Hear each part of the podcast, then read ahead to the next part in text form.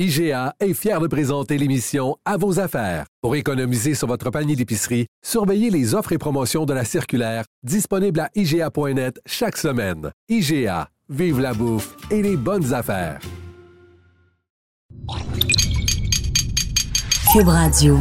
Ce sont les gens qui ont bâti ce pays. Ils ont travaillé très fort. Ils ont foncé. Ils savaient que pour récolter du succès, ça prend de la détermination. Jonathan Trudeau. Joe, Trudeau et Maude Boutet. Franchement dit. Cube Radio. Bon lundi, aujourd'hui, on est le 27 janvier 2020. J'espère que vous allez bien. Moi, Jonathan Trudeau, bienvenue euh, dans Franchement dit, bienvenue à Cube Radio. Maude Boutet, salut. Salut! Comment vas-tu? Ça va bien, toi? Ça va bien, ça va bien. Gros week-end. Week-end Ouais. pas trop reposant. Tu sais, t'arrives- des fois, t'arrives le lundi à l'ouvrage, puis tu sais comme, hein, c'est passé quoi en fin de semaine?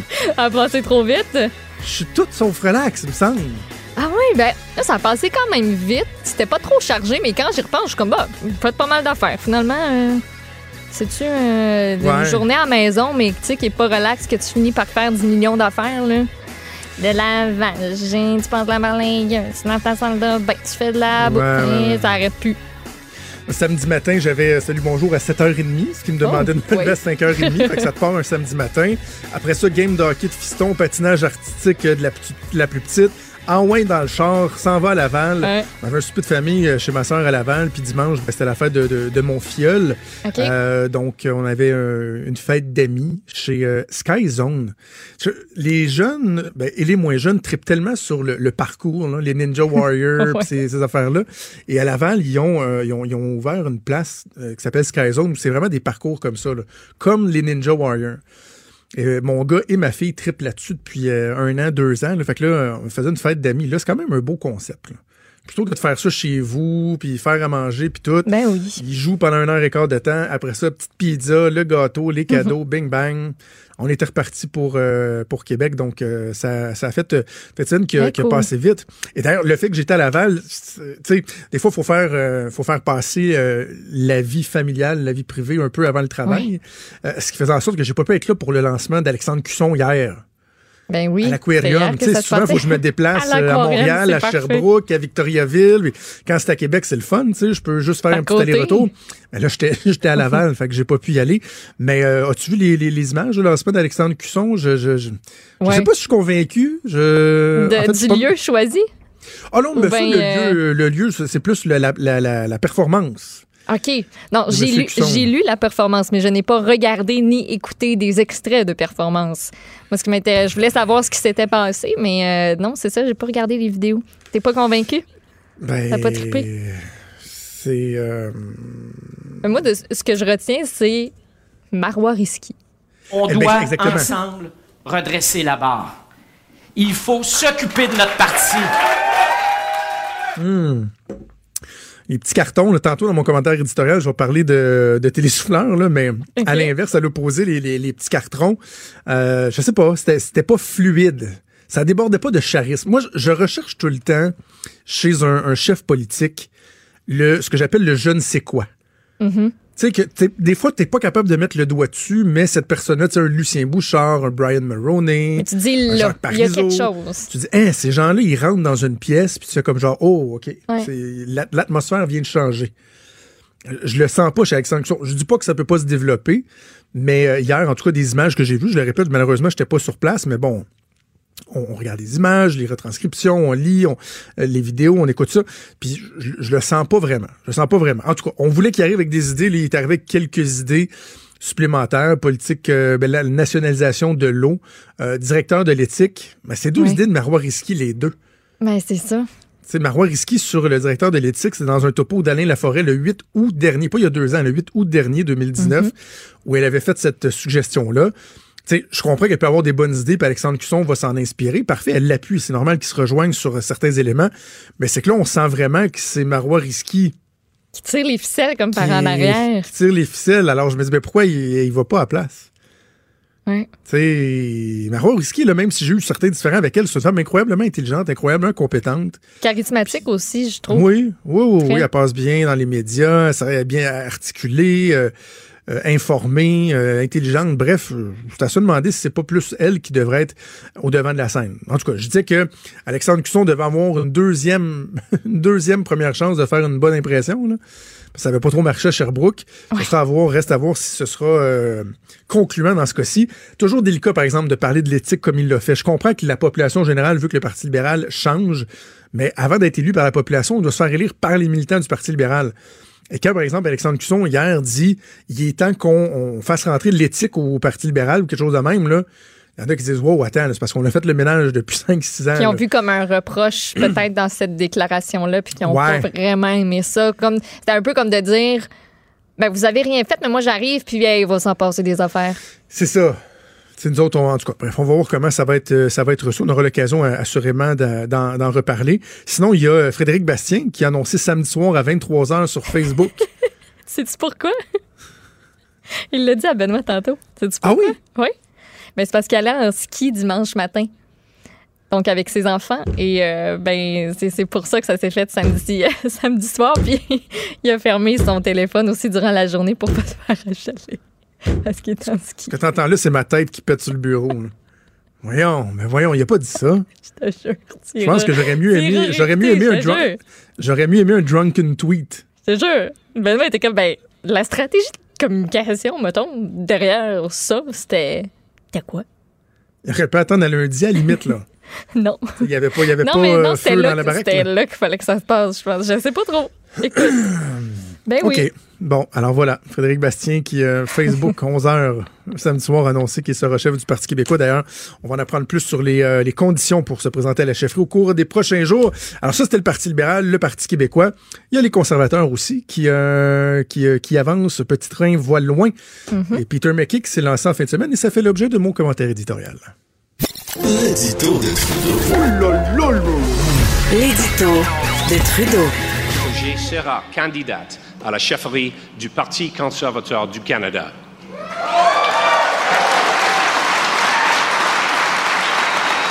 C'est euh, donc Peter McKay qui s'est lancé officiellement dans la course à la chefferie au Parti conservateur. Je le disais, hein, une course qui finalement, on a l'impression qu'on va être plate comme la pluie. Et là, je veux revenir sur un aspect en particulier. Puis je le disais à Richard tantôt, je le disais à la blague. En vieillissant, on, on devient un peu plus érudit. J'aime croire qu'on apprend des, des choses à tous les jours. Moi, mon latin est pas fort fort, mais j'ai bonifié mon latin en fin de semaine. Je connaissais l'expression sine qua non, une condition sine qua non, condition qui doit absolument, impérativement être remplie. Mais là, j'ai appris une, une nouvelle version de cette locution-là. C'est condition sine qua non sauf si. Sine qua non sauf si. Oui, oui, c'est du latin. C'est-à-dire c'est une condition qui est sine qua non, qui est obligatoire, sauf si on n'est pas capable de trouver un candidat qui remplit cette condition-là. Parce que là, c'est particulier. Hein? Peter McKay, qui vraiment baragouine le français, là, baragouine le français, euh, c'est ce qu'il a démontré en fin de semaine. Mais là, il y a des gens qui vont à sa défense, notamment des députés du Québec, qui ont même dit, là, par exemple, le Journal de Montréal, le Journal de Québec, là, hein, pourquoi vous avez dénoté que son français était mauvais puis qu'il utilisait euh, des télésouffleurs? C'est vraiment épouvantable. Ça, tout le monde utilise des télésouffleurs. Ouais, ouais, c'est vrai. C'est vrai, là. La nouvelle du télésouffleur, c'est pas une nouvelle en soi. Ça fait des lunes et des lunes que des politiciens utilisent des télésouffleurs. Mais de ne même pas assez maîtriser la langue de Molière pour dire je suis candidat au parti, dans, le cas de la course à la chefferie au Parti conservateur, même pas être capable de lire sur le télésouffleur, de baragouiner, je m'excuse, mais c'est franchement pitoyable. Ça faisait dur. Ça faisait dur. Donc, je trouve ça assez particulier que, d'un côté, tout le monde nous disait qu'une des leçons qu'on retenait de la dernière euh, élection, c'est que ça prenait un chef qui avait une maîtrise parfaite du français, mais que là, finalement, à défaut de mieux, à défaut d'avoir un Jean Charest, un Gérard Deltel, un Pierre Poilièvre, un Bernard Lang, des gens qui ont vraiment une vraie maîtrise du français, là, on se fait servir un « Ah, ben là, tu, vous savez, là, c'est bon, là, si pire son français, là. Oh, vous allez voir, il va être moins pire que ce que vous pensez. Come on. Il- Peter McKay ne parle pas français. Donc, faites attention, là, chers amis euh, politiciens, les, les doubles discours selon le goût du jour, selon ce qui vous va ce jour-là, c'est un peu pitoyable. Moi, personnellement, ça me dérange que Peter McKay parle pas français. Puis parlez-moi pas de Pauline Marois qui parlait pas anglais. Elle était première ministre d'une province francophone. Est-ce qu'on lui reprochait de pas maîtriser l'anglais suffisamment? Oui, absolument. Oh oui, pas mal de gens qui se sont payés sa gueule d'ailleurs avec ça. Mais reste que ça l'empêchait pas euh, de vaquer à ses occupations, d'exercer sa fonction comme il se doit. Peter McKay, qui veut devenir premier ministre d'un pays bilingue, qui est pas capable de parler français, pour moi, c'est tout sauf anodin. C'est tout sauf anodin. Alors, j'ai bien hâte de voir si Peter McKay fera euh, des efforts. Est-ce qu'il va s'améliorer? Mais en tout cas, une chose est certaine, c'est que, sachant que la prochaine élection est quand même à brève échéance dans une situation de gouvernement minoritaire, conviendrait avec moi que on a tous hâte au face-à-face de TVA voir comment M. McKay va se débrouiller, le candidat. Le candidat est McKay. Condition sine qua non, sauf si. C'est ce qu'on a appris en fin de semaine. IGA est fier de présenter l'émission À vos affaires. Pour économiser sur votre panier d'épicerie, surveillez les offres et promotions de la circulaire disponible à IGA.net chaque semaine. IGA, vive la bouffe et les bonnes affaires.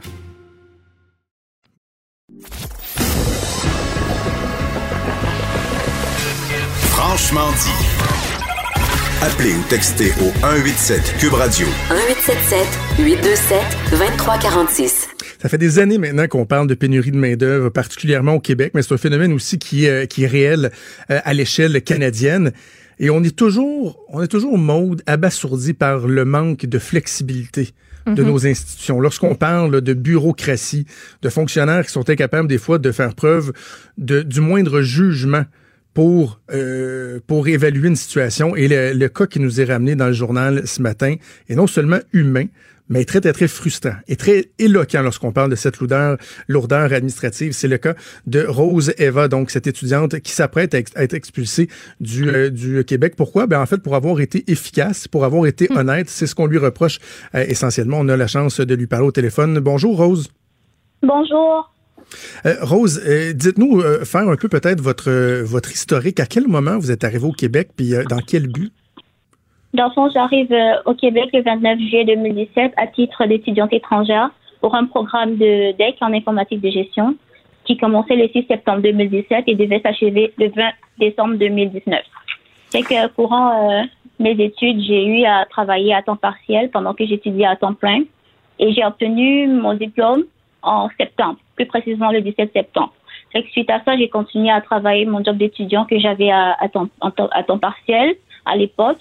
Puis euh, je me suis rendue au service des douanes pour faire modifier mon visa.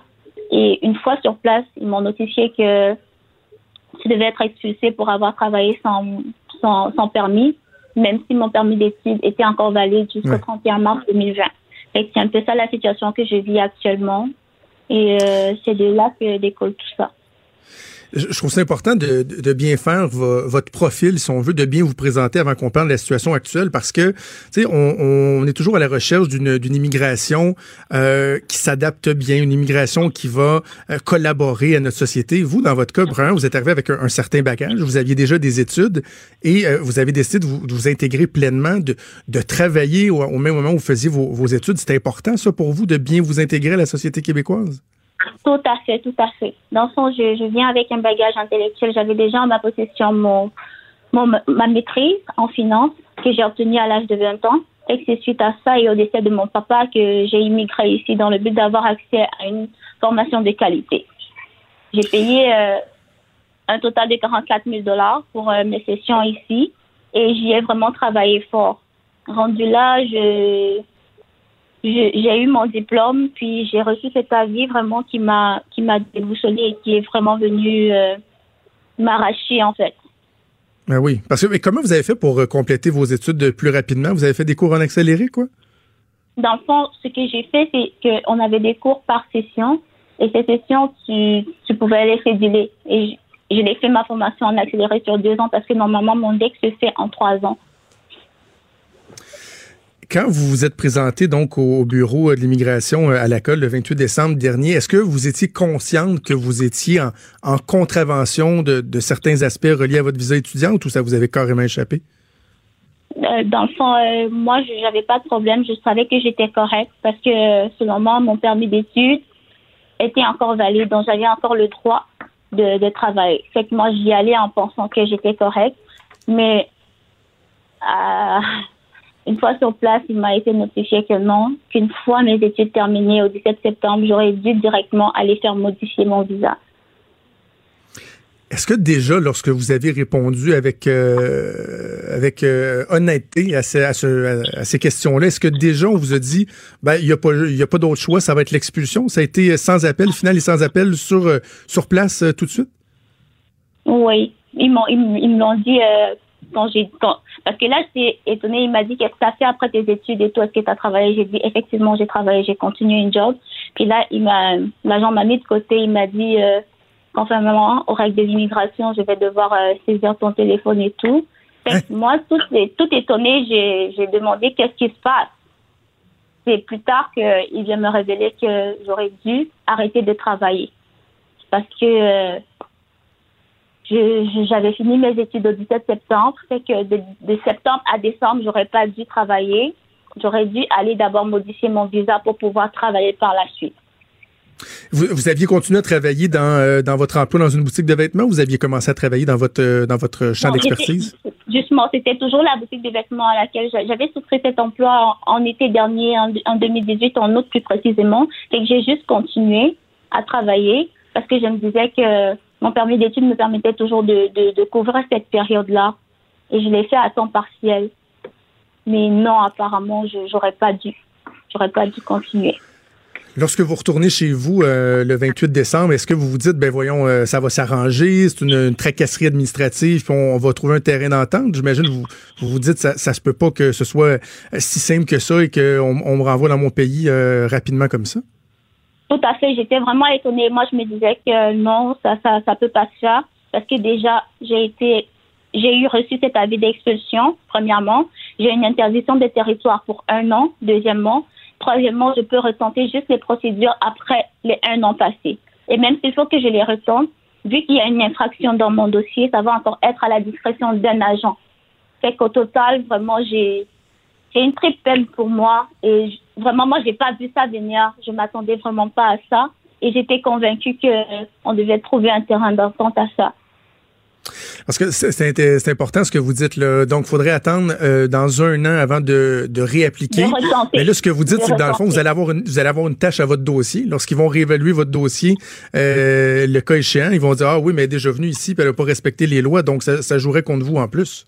Tout à fait, tout à fait c'est une triple peine pour moi parce que l'infraction est là. Et puis euh, la procédure en elle-même, si je veux faire une procédure de résidence permanente depuis l'extérieur, ça me prend deux voire à trois ans. Plus les une année d'expulsion, c'est c'est la mort. C'est comme mon terre vivante. Et là, donc, vous êtes supposé prendre l'avion ce soir à 20 h, c'est bien ça? C'est ça. Moi, je dois quitter. Je suis forcée de quitter c'est vraiment avec le cœur lourd que je vais devoir partir parce que ma famille est ici, mon avenir est ici au Québec. Je me suis attachée à, à une communauté et vraiment ah de là à partir comme ça, je, je suis outrée. J'ai très mal. Je suis pas une criminelle. Je, je suis pas, je suis pas une personne méchante. Je savais pas est-ce que, Rose, vous, euh, vous allez espérer jusqu'à la toute dernière minute? Est-ce que vous avez eu des contacts avec euh, différents politiciens? Parce que, bon, je ne sais pas si vous suivez un peu l'actualité politique, mais il y a une session parlementaire qui reprend à Ottawa aujourd'hui même. Est-ce qu'il y a des représentants d'autres partis politiques qui vous ont contacté? Avez-vous espoir qu'il y ait des démarches au niveau politique, des démarches de dernière minute qui soient faites pour euh, vous permettre de, de demeurer ici et ne pas prendre ce vol-là ce soir? À date, je n'ai pas reçu de feedback concernant euh, des démarches politiques ou quoi que ce soit, mais je reste, euh, je reste optimiste et je me dis toujours qu'il y a une lueur d'espoir. Je, reste optimiste. Qu'est-ce qui vous attend euh, à votre retour au Cameroun, si tel est le cas? Est-ce que votre formation peut, peut s'appliquer là-bas? Quel, genre d'avenir vous, vous envisagez si c'est le cas? ça va être très difficile parce que le monde des technologies dans mon pays, c'est pas encore développé. On est encore beaucoup plus social, comme les machines, les interactions avec les machines, vraiment, c'est pas encore euh, tout à fait ça. Et vu que ma passion, c'est les TI, et ici, vraiment, c'est ce qui est, euh, je veux dire, c'est ce qui, est, qui a le vent en poupe. Ça a pris de l'émergence ici. Je pensais vraiment m'établir ici et prospérer, avoir une expérience ici. Parce que là-bas, c'est encore nouveau. C'est très nouveau. Et euh, Rose, c'est un drôle de message qu'on envoie quand même hein, aux gens euh, partout dans le monde qui veulent euh, devenir des actifs, qui veulent euh, venir ici au Canada, alors qu'on dit qu'il y a pénurie de main-d'œuvre, qu'on veut des gens compétents, des gens motivés. C'est un drôle de message qu'on envoie. C'est ça, c'est tout à fait ça. C'est dans ce sens que mes démarches ont été prises et déjà j'avais une, attache ici, ma soeur. Donc ça a été plus facile pour moi d'immigrer ici. Et vu que ma passion c'était les TI, je pensais vraiment m'épanouir dans ce domaine ici parce que quelque part j'ai été formée ici. Je me sens redevable. Je sais que j'ai beaucoup à donner. Je suis capable. J'ai des qualifications pour. Fait de là à partir comme ça, vraiment, c'est comme me couper l'herbe sur le pied. Mon cœur est vraiment meurtri et mon avenir est incertain dans mon pays d'origine. Pour ça, je vais pas vous le cacher. Ouais. Roséva, on est avec vous de, tout cœur. Moi, j'ai parlé à des, euh, des, gens au niveau politique. Je sais que euh, votre dossier euh, est au cœur des discussions là, au niveau politique, notamment au, au cabinet du ministre de l'Immigration. on va vraiment tous espérer qu'il y ait un dénouement heureux à votre situation aujourd'hui. On va suivre ça de près. Puis on vous souhaite la meilleure des chances pour la suite. Merci.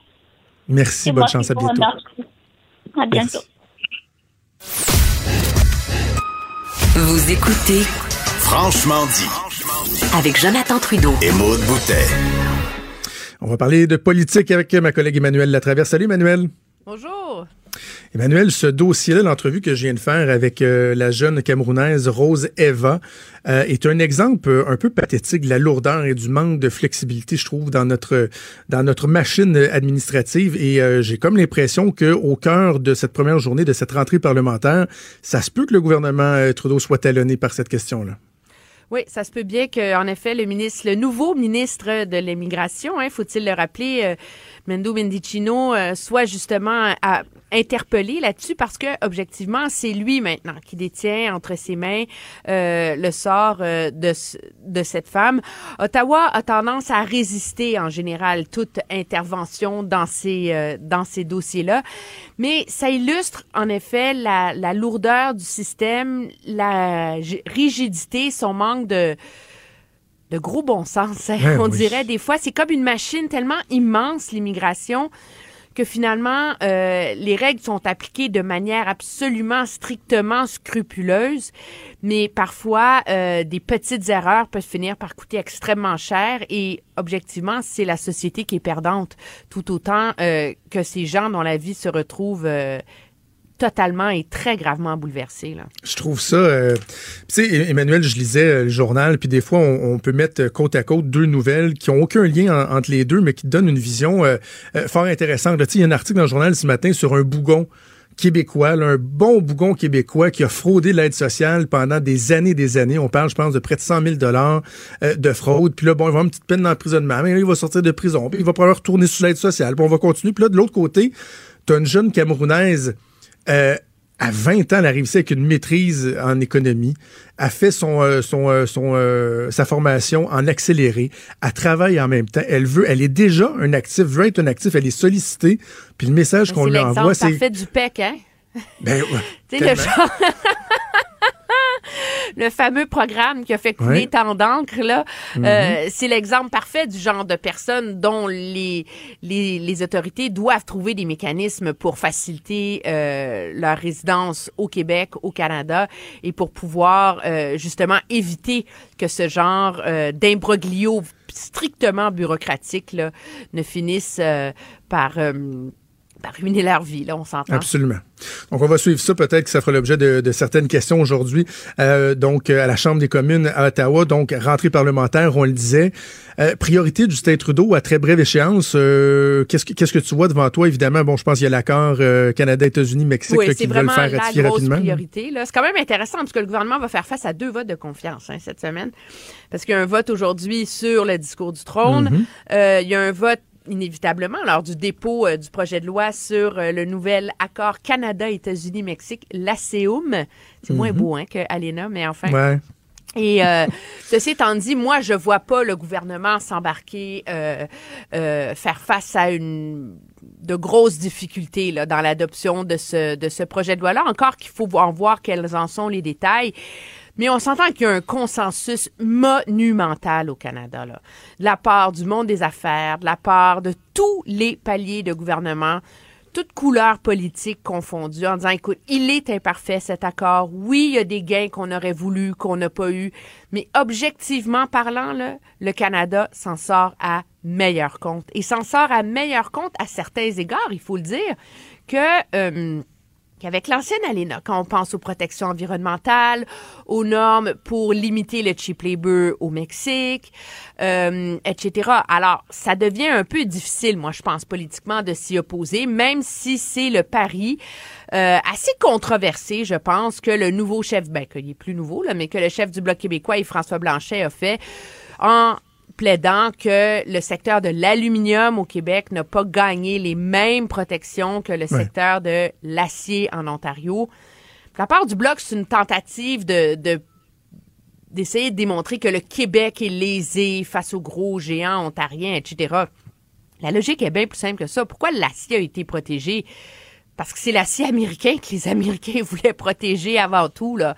Donc c'est pas un, un néfaste calcul euh, de, du gros méchant gouvernement fédéral de sacrifier le, Québec dans cette les derniers droits de cette renégociation là. Le Canada était davantage en mode défensif puis euh, il, il, il, se contente des gains qu'ont obtenus les démocrates pour le compte mm. des États-Unis là. C'est ça le calcul là. Je, te soumets une hypothèse sur le, le, contexte euh, global, général de cette rentrée parlementaire. Ce, mon hypothèse étant qu'il y a un risque à la situation politique actuelle pour les libéraux de Justin Trudeau. Je m'explique. Lorsqu'on devient minoritaire, normalement, c'est un test d'humilité. Hein? C'est d'être capable de, de, naviguer dans des eaux politiques qui sont, euh, qui sont euh, loin d'être évidentes. On veut euh, gouverner suffisamment longtemps pour aller retrouver une majorité. On veut pas tomber. sais Donc, ça oblige les partis au pouvoir à faire preuve de plus de flexibilité. Mais là, le Parti libéral est devant un parti conservateur qui est fragilisé de, de, de par sa situation, la course à la chefferie et tout. J'ai comme l'impression que ça pourrait les amener à, à, ne pas bien faire ce cet exercice d'humilité-là. Là. Tu, sais, tu deviens un petit peu trop confiant parce que tu sais que l'autre parti, à un moment donné, va avoir non, un genou par terre, pourra pas t'appuyer. T'as pas entendu non? le discours de M. Trudeau à son caucus la semaine dernière? Ouais. mais non, mais comment? Il a dit ah, okay, à tout le monde que la méchante partisanerie, puis la confrontation, fallait que ça soit fini, puis qu'il ouais. fallait que les libéraux entendent la leçon que l'électorat leur a envoyée, puis qu'il fallait travailler avec l'opposition. Uh -huh. Voyons. Okay. Non, non, il n'y a pas d'inquiétude. non, mais pour de vrai, est-ce que tu le non, vois, mais le moi, risque? je pense que, non, mais je suis d'accord avec toi. Il, y a un, un vrai test là-dedans. Parce que là, ça fait depuis le mois de novembre que M. Trudeau, ses ministres, j'écoutais les entrevues qu'a donné Pablo Rodriguez, là, qui est le leader parlementaire, etc., puis Mme Freeland, puis tout le monde est là, on va travailler fort, on va faire des compromis, etc., etc. OK, là, là, c'est le temps de passer de la parole aux actes. Et tout le monde mm -hmm. s'entend que sur un enjeu comme l'ALENA, le gouvernement n'a pas de compromis à faire. Il faut juste qu'il permette un débat quand même minimal. Là. Mais là, on va rentrer dans les autres enjeux qui vont devenir beaucoup plus litigieux, plus difficiles, et c'est là qu'on va voir si le gouvernement, euh, si euh, si les bottines suivent les babines, là, comme on dit. Mm -hmm. Et moi, j'ai des réserves parce que c'est pas dans leur ADN aux libéraux d'agir comme ça. Et les gouvernements minoritaires qui ont mais il y a comme deux modèles. Il y a le modèle Pearson, qui a été un gouvernement minoritaire très axé sur la conciliation, le travail collectif, etc., et qui a réalisé de grandes choses pour le Canada. Et il y a le modèle Stephen Harper, où on gouverne comme si on était majoritaire, avec un fusil sur la tempe de l'opposition 24-7, et où finalement on assure une certaine stabilité. Moi, je pense que M. Trudeau va davantage essayer de jouer sur le tableau de la conciliation. Il y a l'avantage, ceci étant dit, que il y a différents partenaires possibles pour ces différents enjeux. Et donc, euh, mais il va, il va falloir voir. Regarde, euh, un des gros enjeux là, qui va faire partie du débat très rapidement, là, c'est l'enjeu du contrôle des armes à feu. Ben oui. Le gouvernement a promis en campagne électorale de légiférer pour permettre aux villes de bannir les armes de poing et euh, pour bannir à l'échelle du Canada les armes d'assaut. Ça, là, ça a l'air assez beau. On va bannir les armes de... Donc, Montréal va pouvoir bannir les, ar les armes de poing, puis Toronto va pouvoir le faire. Mais entre toi et moi, à quoi ça sert que Montréal bannisse les armes de poing si la ville d'à côté, à Laval ou à Longueuil, les permet? Alors, il va y avoir, à un moment donné, au, au-delà au de ce qu'on appelle en anglais le virtue signaling, là, l'espèce de, de se draper dans la, dans la vertu ben oui. progressiste, là, il y a comme une réalité. Puis là, le gouvernement va vouloir bannir les armes d'assaut. On dit, ben oui, qui a besoin d'un AR-15 pour aller à la chasse? Là? C'est complètement euh, obtus par rapport à notre, euh, disons, qui est très urbaine, là, tu me diras, mais quand même, là, tu sais. Mais s'il bannit les armes d'assaut, il faut qu'il rachète les armes d'assaut. Ben oui, là, ça va coûter cher, là. Alors là, il va dépenser, je sais pas, 3, 4, 500 millions de dollars pour racheter les armes d'assaut légales au Canada. Mais là, le- les conservateurs, déjà, ils disent, mais non, mais le 500 millions de dollars pour acheter les armes d'assaut, là, mettez-le dans un meilleur contrôle des armes illégales qui rentrent au Canada. Parce que c'est pas les armes d'assaut légales des gens qui font partie de clubs de tir, là, qui créent des, des, des tueries, là. Alors, là, on va rentrer dans un débat beaucoup plus litigieux où là, vraiment, la bonne foi du gouvernement va être mise à l'épreuve. Et je pense que c'est à ce moment-là qu'on aura les moyens de conclure si oui ou non euh, il, euh, il passe la parole aux actes. OK, donc ça va être à suivre au cours euh, des prochains mois. Et pendant ce temps-là, bon, ben il y a le Parti conservateur qui se cherche un nouveau chef. Puis je disais à la blague, euh, Emmanuel, que j'avais bonifié mon latin euh, en fin de semaine. Je connaissais la locution sine qua non, comme dans la condition sine qua non. Mais là, il y a la condition sine qua non sauf si. Donc, je sais pas si ça fait partie du latin, parce que c'est quand même drôle d'entendre des, des députés québécois qui nous criaient à tue-tête que ça prenait absolument un chef qui maîtriserait Bilingue. parfaitement le français. Mais là, finalement, le sauf si, sauf si t'en trouves pas. Et Ben, là, il en trouve pas. Donc, Peter McKay, ça, finalement, ça, bon, ça pourrait faire, là. Non, mais sérieusement, la réalité, c'est que je, je, pour avoir parlé à plusieurs d'entre eux, là, ils, ils sont, ils sont mal à l'aise avec la Ben oui, qualité de son français. Là. Puis euh, ça, on le savait depuis le tout début. Là. Peter McKay n'a aucun talent pour les langues et de toute évidence, il n'a pas fait les efforts nécessaires pour euh, améliorer son français depuis qu'il n'est plus en politique. Maintenant, qu'est-ce qu'ils font, les conservateurs du Québec? Est-ce qu'ils euh, est-ce qu'ils restent en marche? Ou est-ce qu'ils se contentent de Peter McKay sur l'engagement de sa part, et etc., d'améliorer son français, blablabla? Le candidat idéal, là, il n'existe pas. Ouais. Il se présentera pas. Parfaitement bilingue, avec un attrait national, capable de gagner la chefferie et plus progressiste comme conservateur. Regarde, c'est pas comme s'ils l'ont pas cherché, il est pas là.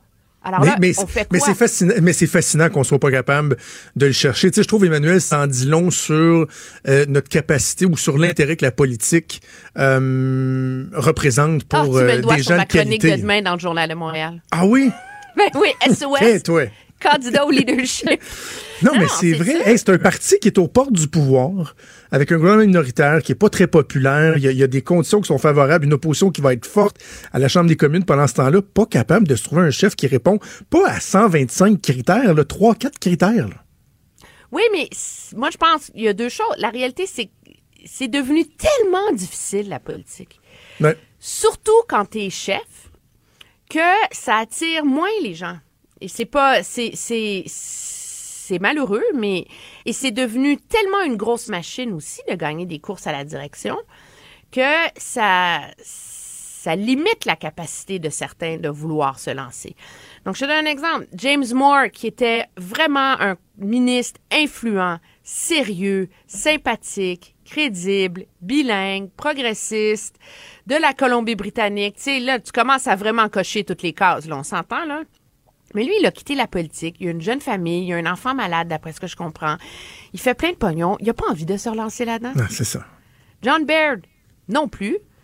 Puis prends, on a beaucoup parlé de Vincent Guzzo euh, ici, par exemple. Monsieur a un, est, est aussi connu dans le monde des affaires au Canada anglais qu'au Québec. Hein, ceci étant dit, là, malgré... euh, il a un réseau impressionnant, extraordinaire, mais il n'y a pas un réseau au sein du parti. Alors, il va-tu vraiment y aller? Pour être le, le francophone québécois de service? Ben non. Alors, moi, je pense que le test de M. McKay, ça va être de voir, premièrement, si, euh, si vraiment il réussit à gagner. Euh, et je pense, c'est étant dit qu'il est capable d'améliorer significativement son français d'ici la prochaine élection. Là. Ça va lui prendre un gros lieutenant au Québec aussi. Mais le plus gros défi pour lui, c'est... Moi, j'ai écouté son discours qui était vraiment un des discours de lancement de campagne les plus habiles et bien ficelés que j'ai entendus depuis des lustres. Ben, ça, il cochait toutes les cases sauf celle de la maîtrise du français. Là. Tu parlais de cochage de cases. Là, Mais et- c'était, c'était, premièrement, c'était un discours pour un conservateur inspiré au lieu de s'indigner. Ah, ça fait du bien, on s'entend-tu? Euh, et il a marqué tous les points, le Canada inclusif, un pays d'immigrants, Oui. un Canada généreux, mais capable d'être fiscalement responsable. Euh, les signaux comme tous les conservateurs ont leur place au sein du parti. Donc, c'est-à-dire qu'il n'est pas question de se lancer dans une guerre où on va chasser les conservateurs sociaux, mais en même temps dire, peu importe qui on aime et qui vous aimez, vous avez votre place et il faut vous respecter. Alors, tu vois, tu- tout était là. Et donc, les signaux étaient parfaits, mais comment tu fais après ça pour maintenir cette unité? Et je pense que ça va être ça le test de M. McKay, même s'il est le meneur dans cette course-là. C'est de démontrer qu'il peut maintenir la coalition conservatrice qu'on connaît en ce moment et qui inclut des conservateurs sociaux, tout en réussissant à l'élargir à la fois. Il y a comme une quadrature du cercle là-dedans. Là.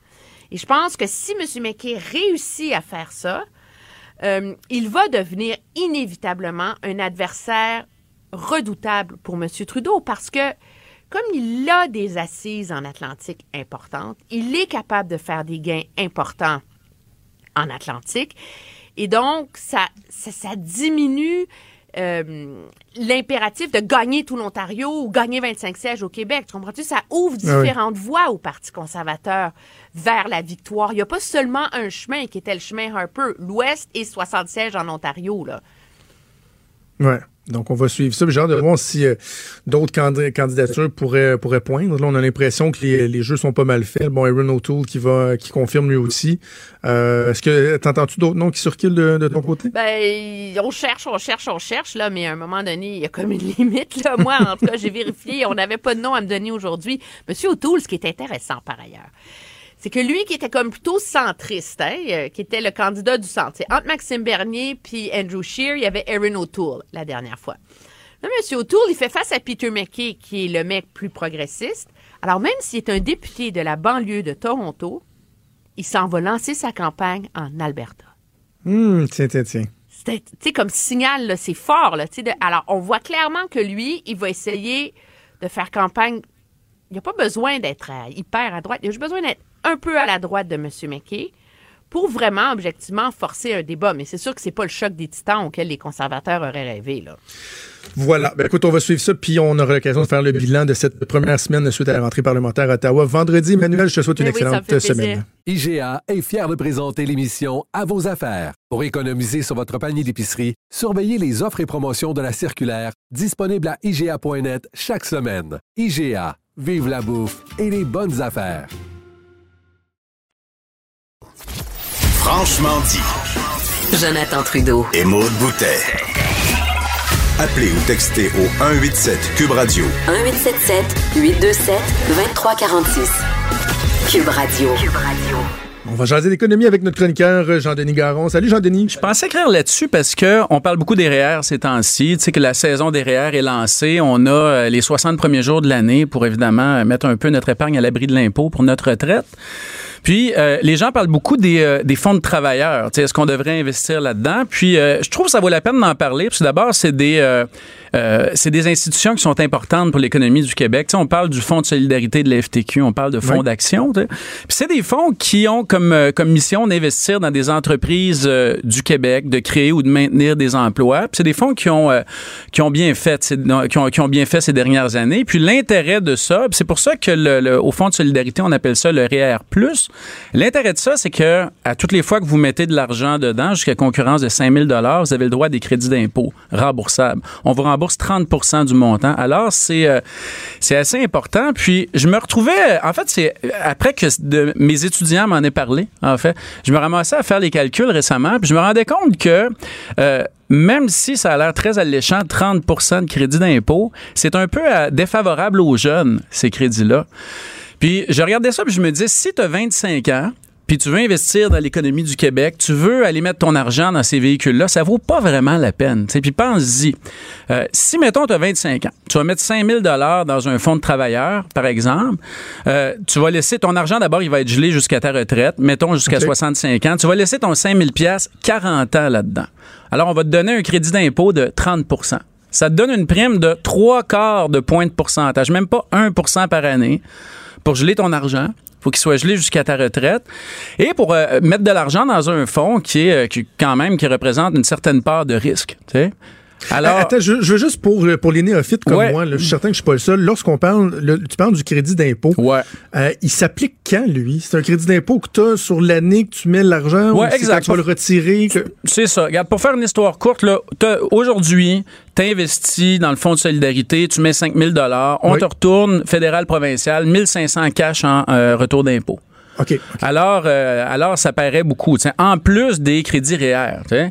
Alors, on me dit, euh, disons, euh, off the record, qu'au Fonds de solidarité, l'âge des contributeurs est pas très, très bas. C'est des gens qui sont assez vieux. Puis tu le vois, tu demandes à des, à des jeunes d'épargner. Tu leur dis là, il faut mettre de l'argent dans l'économie du Québec. Ça prend du capital de risque. Et tu leur donnes un crédit d'impôt dilué sur 40 ans. Tu leur dis, gelez votre argent pour 40 ans. Puis ce qui est intéressant, c'est que si tu es à deux ans de ta retraite, mettons là que tu veux la prendre à 65 puis que tu as 63 ans, qu'est-ce que tu fais? Tu prends ton argent, tu mets 5000 pièces dans un fonds de travailleurs, par exemple fonds de solidarité ou fonds d'action, et là tu ramasses le crédit d'impôt tout de suite, 1500 pièces. Qu'est-ce que tu fais deux ans plus tard? Tu retires ton argent, tu gardes le crédit d'impôt, puis tu le mets dans un autre fonds qui donne plus de rendement ou qui fait plus ton affaire. Ben oui. Ben, quand tu fais Pas ça, mal plus a- avantageux. ben, c'est pas mal plus avantageux, puis il n'y a pas une scène de ça, ou en tout cas, on n'a pas vraiment, on va s'entendre qu'on n'a pas vraiment eu le temps de mettre ça dans l'économie du Québec, dans l'économie de nos entreprises d'ici. Alors, ma chronique, c'était de dire aux gens, tu sais, c'est un peu fâcheux. D'abord, d'abord, on adore ces institutions-là, ils sont bonnes pour l'économie du Québec, mais c'est un peu fâcheux, tu sais, d'avoir une institution qui est fondée sur des crédits d'impôt qui n'encourage pas les jeunes à épargner dans l'économie de chez nous. Moi, je trouve ça un peu fâcheux, tu sais. Puis ce que je disais, c'est on pourrait changer les règles de ça. Ce serait peut-être pas une mauvaise idée de commencer à y réfléchir. De dire, par exemple, on pourrait offrir les crédits d'impôt aux gens qui laissent leur argent au moins, par exemple, 7 ou 10 ans à l'intérieur du fonds. Il y en a d'autres, des fonds de placement comme euh, Capital Coopératif Régional Desjardins, où si tu investis là-dedans et tu as le crédit d'impôt, il faut que tu laisses ton argent au moins 7 ans. On pourrait, par exemple, donner un crédit d'impôt en fonction de l'âge. Mais euh, mais il y a comme une espèce de, de, non-dit dans le monde dans le monde de l'investissement où on remet pas en question ces fameux crédits d'impôt-là, puis où il y a une grosse partie qui est payée sans que ce soit investi dans le avec l'argent public, sans que ce soit investi dans, dans l'économie du Québec. Mais c- comment on l'explique? Tu sais-tu que, et là, je m'excuse, ça va être très péjoratif de la façon dont je vais le présenter, là, mais c'est pour être clair, mais c'est-tu parce que c'est des vieux qui prennent des décisions pour des vieux, qui vont favoriser des vieux sans penser aux jeunes? Tu sais, pas- pourquoi de- des dirigeants de fonds comme ça vont mettre en place des mesures qui vont euh, uniquement favoriser les, travailleurs plus expérimentés et que les jeunes, eux autres, à la limite, on, s'en fout, l'incitatif est moindre? Pourquoi c'est comme ça? Ben d'abord, je pense que c'est la simplicité. Tu sais, on y va à un moment donné, tu, tu dis on va mettre un crédit d'impôt de 30% c'est facile à calculer, c'est facile à en faire le marketing, c'est facile que les gens le comprennent. Fait que, ça, fait que dans le fond, il y, a un- il y a un avantage à ça. Sauf qu'à un moment donné, le secret du crédit d'impôt qui se dilue avec le temps, il a fini par passer. Si tu lis les chroniqueurs dans à peu près tous les journaux, les chroniqueurs financiers, ils répètent toujours, les fonds de travailleurs sont des outils d'investissement incontournables à l'approche de la retraite. Ben, c'est pour cacher le crédit d'impôt. Mais je pense qu'il y, a la- simplicité. Il y a aussi la, tentation de l'immédiat. Tu dis aux gens, vous allez avoir un gros crédit tout de suite. Puis là, les gens, ils veulent le cash tout de suite. Puis ils se disent, ben, euh, je vais peut-être euh, laisser, du rendement sur la table pendant 40 ans, mais au moins, j'ai mon cash tout de suite. Je pense qu'il y a ça. Mais je pense que dans les deux cas, il y a moyen de, euh, il y a moyen de moduler tout ça et de rendre ces crédits d'impôt-là à l'avantage des jeunes. Puis je pense aussi que ça, ça, ça, ça risque de plaire aux fonds de travailleurs qui veulent avoir plus d'investisseurs, euh, qui veulent avoir, ben, enfin bon, ils sont, euh, ils atteignent leur limite avant la fin de l'année, mais qui veulent rajeunir leur, euh, leur pool d'investisseurs. Je pense que c'est fondamental. Il y a une autre chose, c'est, tu connais le, le- et je pense que nos, le- nos auditeurs connaissent le régime d'accès à la propriété. Tu sais, là, c'est une grosse oui. affaire. Acheter une première maison, tu peux maintenant prendre tes REER jusqu'à 35 000 Oui. et après ça, reprendre ton REER, l'investir dans le cash d'une première maison. On appelle ça- faire de exactement. Puis là tu, là, tu le rembourses sur 15 ans. Imagine ce que tu peux faire. Tu peux, pendant 7 ans, mettre 5 000 dans un fonds de travailleurs par année. Fait que là, tu te ramasses 35 000 pour râper, puis tu rajoutes après ça 30% de crédit d'impôt qu'on te redonne. Puis là, tu l'investis dans la maison aussi. Là, ça, c'est de l'argent public. Puis après ça, quand c'est le temps de rembourser ton rap, qu'est-ce que tu fais? Ben là, tu rembourses dans un autre REER, qui n'est pas un fonds de travailleurs, tu rembourses le crédit d'impôt, il y a une pénalité. sais. Et c'est comme si le gouvernement t'avait fait un prêt sans intérêt avec les crédits d'impôt. Tu comprends ce que je veux dire? C'est Oui, comme oui. si. Mais les jeunes, ils ont cet, ils ont cet incitatif-là. On est rendu où on a l'incitatif de mettre de l'argent dans un fonds de travailleurs, de ne pas le rembourser quand on rembourse notre rap. Pour gagner du rendement à long terme. Alors, c'est un peu à ça que je faisais référence. Je me disais, on, a des, des beaux outils d'investissement, on a des belles institutions. Puis ces fonds-là, en passant, là, ils, ont, euh, ils ont les deux pieds dans des opportunités d'investissement où les autres fonds vont pas. Où les entre... C'est pas toutes des entreprises qui sont en bourse. C'est pas juste des indices boursiers. C'est des, des, des, des mécanismes d'investissement fantastiques. Il faudrait les rendre à l'avantage des jeunes. Il faudrait moduler ces crédits d'impôt-là. Euh, c'est un peu, comme je te dis, c'est un peu bizarre qu'à 63 ans, tu puisses mettre de l'argent dedans. Il faut que tu les gardes deux ans. Tu peux retirer, garder les crédits. L'objectif de ces crédits-là, c'est de dire aux gens, laissez donc votre argent longtemps là-dedans, qu'on prenne des risques avec. Puis en échange, on va vous donner, on va vous donner une petite compensation. C'est, ça, ça- ça serait normal que la compensation soit Ben oui. plus importante pour les plus jeunes. tu sais. Parce que moi, en tant que fille totalement visée dans la bonne tranche d'âge, il n'y a rien qui me donne le goût. Là. Avec tes explications, Ben, tu sais, pourquoi, pourquoi je ferais ça puis je ferais pas autre chose? Il y a tellement de possibilités. C'est moi qui ai toutes les cartes en main puis qui décide au final. là. Oui, puis tu peux mettre ton argent dans des, dans des indices boursiers. Tu sais, si, si tu prends ta retraite dans 40 ans, là, tu sais, ce que tu veux, c'est maximiser le risque, maximiser le rendement. À l'approche de la retraite, tu vas diminuer le risque, mais tu sais, il y en a euh, des opportunités d'investissement qui vont donner euh, davantage que les fonds de travailleurs, tu sais.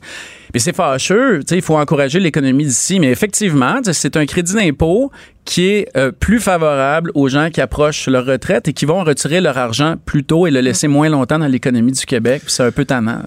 Parce que, mettons, tu parles à un jeune qui, euh, qui sort de l'école, le début vingtaine, puis je sais pas, moi, il veut, il veut mettre un 200 dollars par, euh, par période de paye de deux semaines, l'équivalent de quoi, d'un 5000 dollars par année. Euh, le réflexe, c'est- de penser au REER. Est-ce que, est-ce que tu, tu suggères quoi, toi, de, de- d'en mettre un peu à gauche, un peu à droite? ou Qu'est-ce qui est le plus favorable en ce moment dans les conditions actuelles? Un de mes étudiants de bac me demandait ça la semaine passée, puis j'ai dit, Ah oui? J'ai dit, ben, j'ai commencé puis j'ai dit prends le CELI, paie ton impôt tout de suite, Tellement. mets ça dans ton CELI parce que présentement tu fais pas beaucoup d'argent. Puis quand tu vas retirer tes REER à ta retraite, tu vas avoir un taux d'imposition plus élevé, puis tu vas te faire passer dessus par le ministère du Revenu. Fait que, tu sais, à partir du moment où tu penses que ton taux d'imposition est plus bas aujourd'hui qu'au moment de ta retraite, il faut que tu payes ton impôt maintenant pendant qu'il est plus bas. Tu prends le CELI. Après ça, quand tu commences à travailler, puis tu arrives à des braquettes d'imposition plus élevées, ben là, il faut que tu commences à, te- à- réfléchir à ton rendement. T'sais. Par exemple, tu sais, si tu prends un, euh, un fonds de travailleur qui va faire du, euh, mettons, en moyenne 7, 8, 9 par année, ils font très bien, là, le fonds de solidarité, là, 7, 8, 9 par année. Puis là, tu as un crédit d'impôt qui te donne, qui te bonifie ça de moins d'un pour cent. faut que tu compares ça avec, par exemple, un fonds indiciel qui a peu de frais de gestion, qui va fluctuer beaucoup, mais qui peut pouvoir te donner du 11, 12% en moyenne, sur, euh, sur tes 40 prochaines années. Alors, moi, ce que je dirais aux gens, c'est un crédit d'impôt quand vous êtes très jeune. En tout cas, un crédit de cette nature-là, c'est pas une bonne raison d'aller mettre son argent dans ces véhicules de placement-là. Et c'est triste de le dire. On invite les gens à lire ta chronique dans le Journal de Québec et le Journal de Montréal, là, des crédits d'impôt pour les jeunes. IGA est fier de présenter l'émission À vos affaires. Pour économiser sur votre panier d'épicerie, surveillez les offres et promotions de la circulaire disponible à IGA.net chaque semaine. IGA, vive la bouffe et les bonnes affaires. Il est franc et nuancé. Jonathan Trudeau. La politique lui coule dans les veines. Vous écoutez Franchement dit. Le collègue Mathieu Boulay qui se joint à Maud et moi parce que euh, on va parler de, de sport, mais évidemment, euh, la Mhm. nouvelle d'hier euh, dépasse, euh, si on veut, les frontières du sport. hein. Je pense que la planète en entier a été euh, frappée par le décès tragique de Kobe Bryant, qui était une légende vivante, joueur de basketball pour les Lakers pendant une vingtaine de saisons, assurément un des meilleurs joueurs de l'histoire, qui a euh, péri donc hier dans un accident d'hélicoptère, qui a emporté également huit autres personnes, dont l'une de ses filles. Et on a vu les hommages partout euh, sur la planète, euh, même aux Grammys, hein, on, Mhm. c'est- c'est venu toucher le de monde euh, du spectacle. Et dans le milieu du, euh, du, du basketball, évidemment, c'est la consternation. Et on a la chance d'aller discuter avec Charles Dubé-Bray, qui est entraîneur adjoint des Raptors 905, qui est le club école euh, des Raptors euh, de Toronto. Charles, bonjour. Bonjour. Euh, Dites-moi, euh, quelle a été la réaction de, de votre équipe, des, des gens de votre entourage suite à, à l'annonce du décès de Kobe Bryant hier? Ah ben c'est une consternation pour un, un événement tragique comme ça. Euh, Kobe c'était quelqu'un qui a, qui a tellement touché la génération actuelle. Euh, c'est très particulier parce que c'est un des dix plus grands joueurs probablement de l'histoire de la NBA, puis c'est le, le deuxième seulement à, à, à mourir de ce groupe Donc, euh, euh, je veux dire, il y a plusieurs des grands joueurs de l'histoire qu'on on peut les mentionner, mais personne de la génération actuelle les a vraiment vus jouer quand ils étaient euh, en activité. On les revoit par YouTube, tout ça, mais la, la, la, la très, très grande majorité des joueurs NBA aujourd'hui, voire même l'entièreté des joueurs, ont grandi. Euh, il y en a déjà plusieurs qui l'ont affronté parce que sa retraite est seulement il y a, il y a trois ans et demi, Euh, mais il y en a quand même beaucoup qui ont grandi en, en l'idolâtrant, puis euh, je, je dirais, il y a peut-être même la, moitié de la NBA qui devait avoir Kobe comme idole en, grandissant, donc forcément, euh, ça a frappé tout le monde, puis c'est quelqu'un qui, euh, un peu comme toutes les légendes, euh, nous, nous, paraissent invincibles, quelqu'un qui, a l'air a l'air immortel pratiquement, donc d'apprendre son décès comme ça de manière tragique, c'est vraiment quelque chose de, de frappant puis de dur à, à accepter pour la majorité de la, de la famille de la NBA. Qu'est-ce qui faisait de Kobe Bryant un, si grand joueur pour les gens qui sont pas des, euh, des maniaques de basketball lorsqu'on le regardait sur un terrain au-delà du, nombre de points élevés qu'il pouvait euh, marquer dans, un match qu'est-ce qui faisait sa grandeur? Euh, certainement son, désir de vaincre, son éthique de travail. Il était vraiment légendaire pour le fait de, je veux dire, en été, de, de, de s'entraîner à 5 heures du matin, euh, à jamais prendre de repos, à vraiment euh, euh, être le, le, le modèle du travailleur acharné, mais combiné à, à un talent phénoménal. On, on parle souvent des fois d'athlètes qui, euh, euh, qui ont du succès parce qu'ils sont nés avec des aptitudes ou un talent euh, exceptionnel, mais il y en a certains là-dedans qui n'ont pas besoin de travailler aussi fort, d'autres qui ont moins de talent, mais qui par leur, leur abnégation réussissent à, à- à faire une, une grande carrière. Mais Kobe, c'était vraiment la, la combinaison des deux. Modèle était Michael Jordan. Il a, beaucoup euh, essayé de le, copier, de le modeler, de le surpasser. Euh, et puis justement, ben, ça a fait de lui euh, complètement euh, passionné, dévoré par ce, désir de compétition, de devenir le meilleur. Puis, comme à la base, c'était quelqu'un de très talentueux, ben ça, ça, ça a culminé de, ça a fait de lui un des, meilleurs joueurs de tous les temps. Au niveau de son jeu, ben forcément, il il est aujourd'hui le quatrième meilleur marqueur de l'histoire de la ligue. Euh, il y a des, des, euh, statistiques vraiment exceptionnelles sur euh, ben, tous les trophées qu'il a reçus. Il a été deux fois champion marqueur. Il a été 15 fois sélectionné sur les équipes en NBA. Euh, il a été 12 fois sur les équipes d'étoiles défensives, 18 matchs des étoiles. Donc vraiment, il y, a, certainement pas 10 joueurs dans l'histoire de l'NBA qui ont un CV au- aussi garni que le sien. Donc il a vraiment laissé une empreinte indélébile sur notre sport. un, joueur comme Kobe Bryant, dans le fond, il, contribue à, améliorer le sport, c'est-à-dire qu'il va, il pousse les autres à, se surpasser, il inspire des joueurs. Donc, c'est le genre de joueur qui vraiment euh, amène son sport à un niveau supérieur. Oui, oui, forcément. Puis de par son style aussi, parce que c'est un joueur euh, euh, très spectaculaire, qui était capable de tout faire, qui avait pas vraiment de faiblesse euh, offensivement.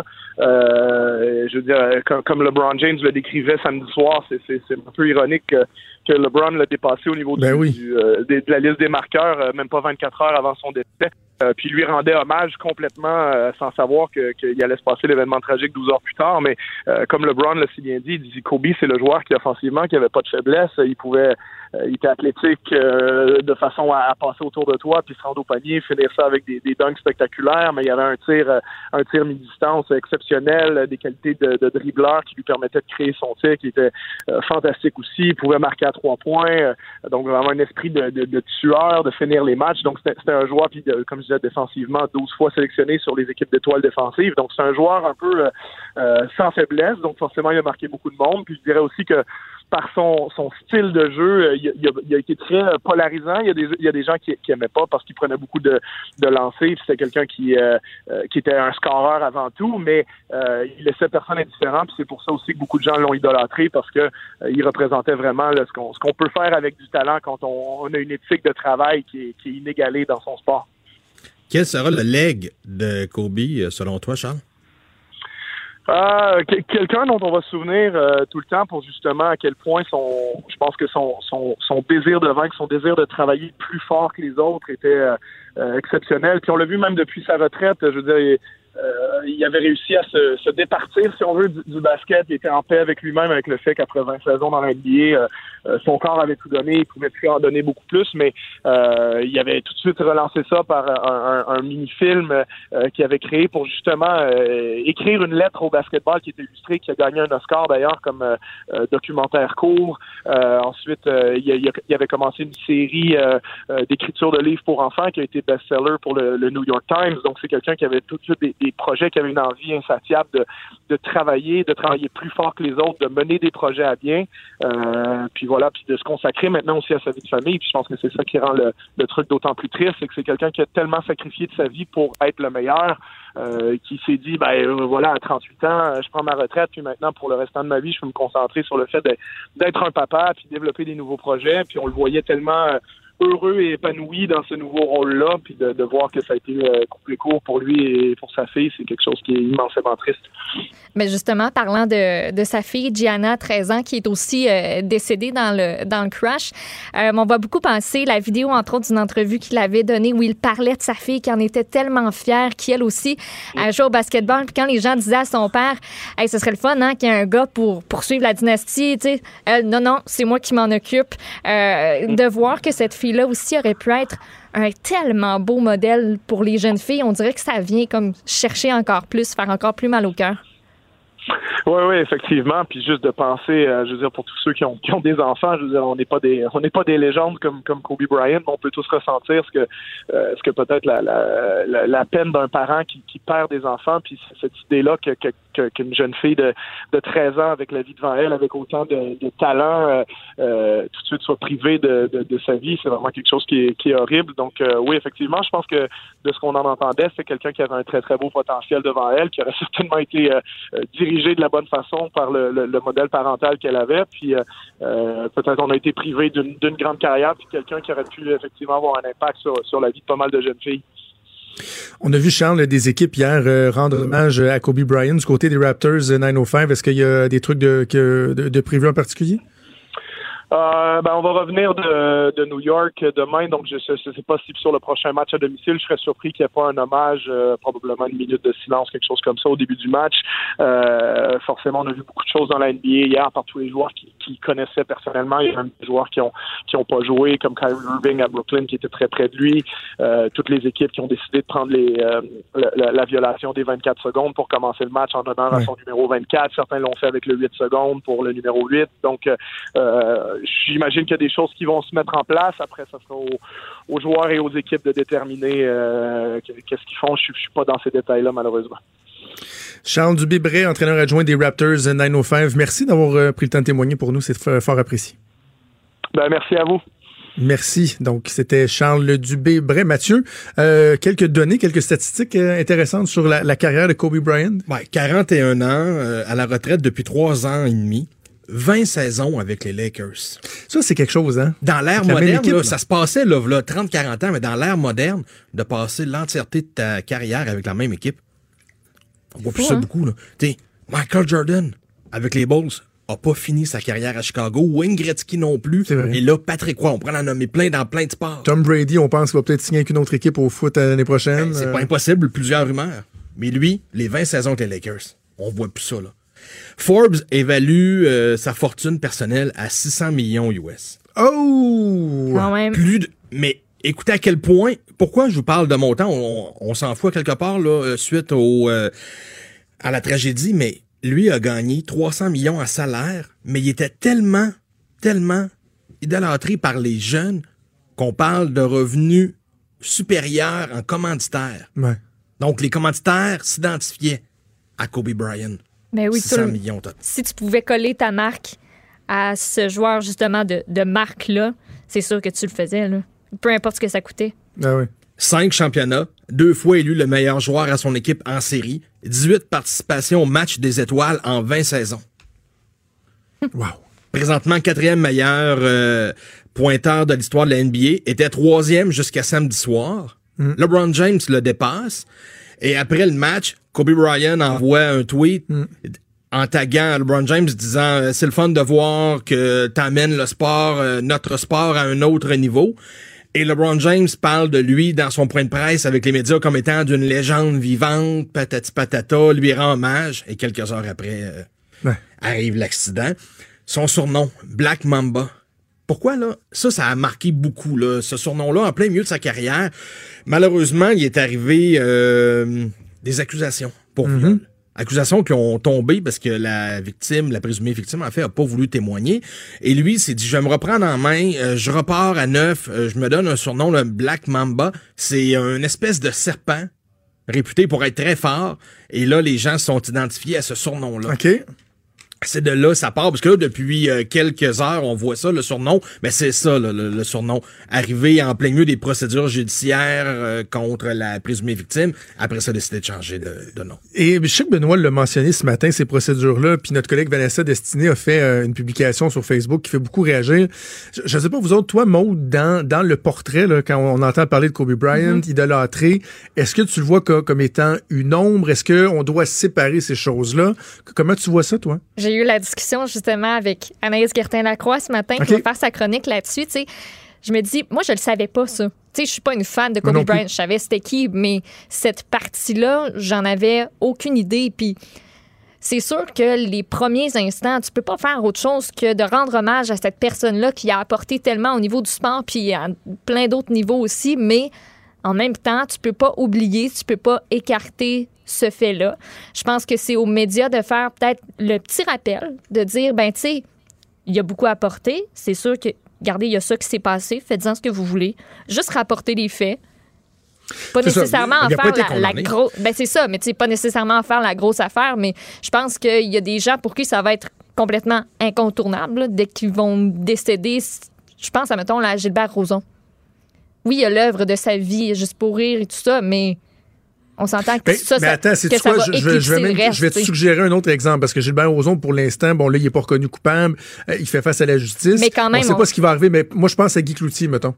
Ouais. Guy Cloutier qui a fait de la prison, qui a été, veut, veut pas, Oui, ça va vraiment faire partie du, du portrait, malgré le fait qu'il aura fait plein, plein, plein de bonnes choses pour la communauté artistique.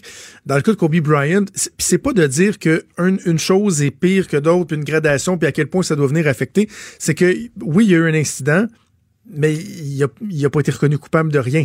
Exact. Donc, on comprend qu'il y a eu des allégations. Certains peuvent croire que, ouais, qu'il y a peut-être eu entente hors cours, puis euh, est-ce que le silence, ça peut s'acheter? On peut poser des questions, mais en même temps, je pense que ça vient pas évacuer euh, la grandeur de sa carrière, ce qu'il a accompli, et l'aspect tragique du drame. Là. Voilà. Il y a neuf personnes qui décèdent dans un accident d'hélicoptère, dont sa jeune fille. Je veux dire, tout ça euh, vient ajouter. Puis oui, on peut euh, garder d'autres éléments en tête, mais euh, je pense pas qu'il faudrait euh, soudainement euh, ne pas trop Tout lui rendre hommage parce qu'il y a déjà Ouais. un incident qui, qui est un peu, euh, un peu nébuleux. là. C'est le seul joueur en Amérique du Nord à avoir deux numéros retirés. Hein? Dans la même équipe. Oui, c'est vrai. Le 8 et le 24. Il avait Pourquoi? changé de numéro? Mais quand il était au collège, lui, il portait le 8.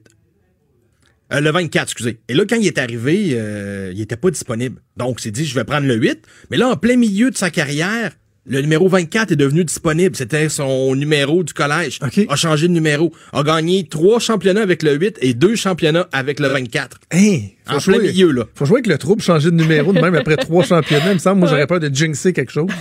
IGA est fier de présenter l'émission À vos affaires. Pour économiser sur votre panier d'épicerie, surveillez les offres et promotions de la circulaire disponible à IGA.net chaque semaine. IGA, vive la bouffe et les bonnes affaires.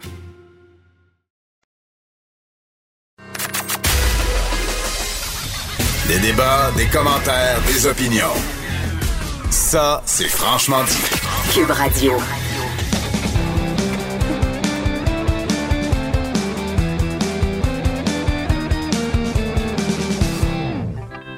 J'aurais été comme tout croche de partir ta chronique sans ton Ah, terme. on- C'était on devenu une l'attendait. habitude. Eh. Ça va, Stéphane? Euh, très bien, toi? Oui, grosse, grosse soirée euh, des Grammys Oh. hier qui a évidemment euh, été marquée par l'annonce du décès de, de Kobe Bryant parce qu'il y avait un, un- appelons ça un facteur aggravant du fait que ça se passait au Staples Center. Ouais. Euh, L'aréna où Kobe Bryant a évolué pendant toute sa carrière, l'accident qui est survenu à Los Angeles. Bref, euh, ça a touché beaucoup la, la communauté artistique. Ben, surtout qu'en plus, les Grammys commençaient avec deux prises. Là. Il y avait eu des, des- des scandales un peu cette semaine. Ben, bien sûr, j'ai parlé du batteur d'Aerosmith euh, euh, qui n'a pas pu performer le dimanche. Mais juste préciser qu'au party pré-Grammy, le samedi, le batteur est monté sur scène avec ses, euh, Bon. ses acolytes. Il n'a pas joué, mais bon. Mais il était là. Il était là quand même, ils sont rabipochés. Et euh, il y avait aussi le congédiement d'une administratrice, euh, Deborah. Duggan. Ça avait euh, soulevé un peu des questionnements. Euh, elle a été placée en arrêt de travail comme ça sous prétexte qu'elle faisait de l'intimidation. Et puis, elle a dit plutôt que non, c'est qu'elle a voulu, elle a voulu dénoncer des cas d'agression dans l'administration des Grammys et aussi euh, certaines irrégularités par rapport à la votation, comment ça fonctionnait. C'est pas nécessairement très bien compilé. Donc, je me disais, oh, ça, ça part fort un peu pour les Grammys. Mais finalement, ça a tourné, ben, du moins dès le départ, c'était un hommage à Kobe Bryant parce qu'il était quand même assez près du, euh, de certains rappers, comme plusieurs joueurs de, de- de basketball et aussi des joueurs de football. Donc, euh, grosse chorégraphie. Et puis, même euh, Lizzo, quand elle a chanté, elle a dit c'est pour euh, Kobe Bryant. Elle a commencé avec ça. C'est... Donc, le ton était donné. Alicia Keys en a reparlé plus tard. Oui. Euh, quand même grosse performance euh, de tout en voix de Lizzo que je connaissais un peu que j'ai découvert euh, récemment. Euh, j'ai un très bref extrait là, de montrer ses capacités vocales qu'elle a déployées hier soir.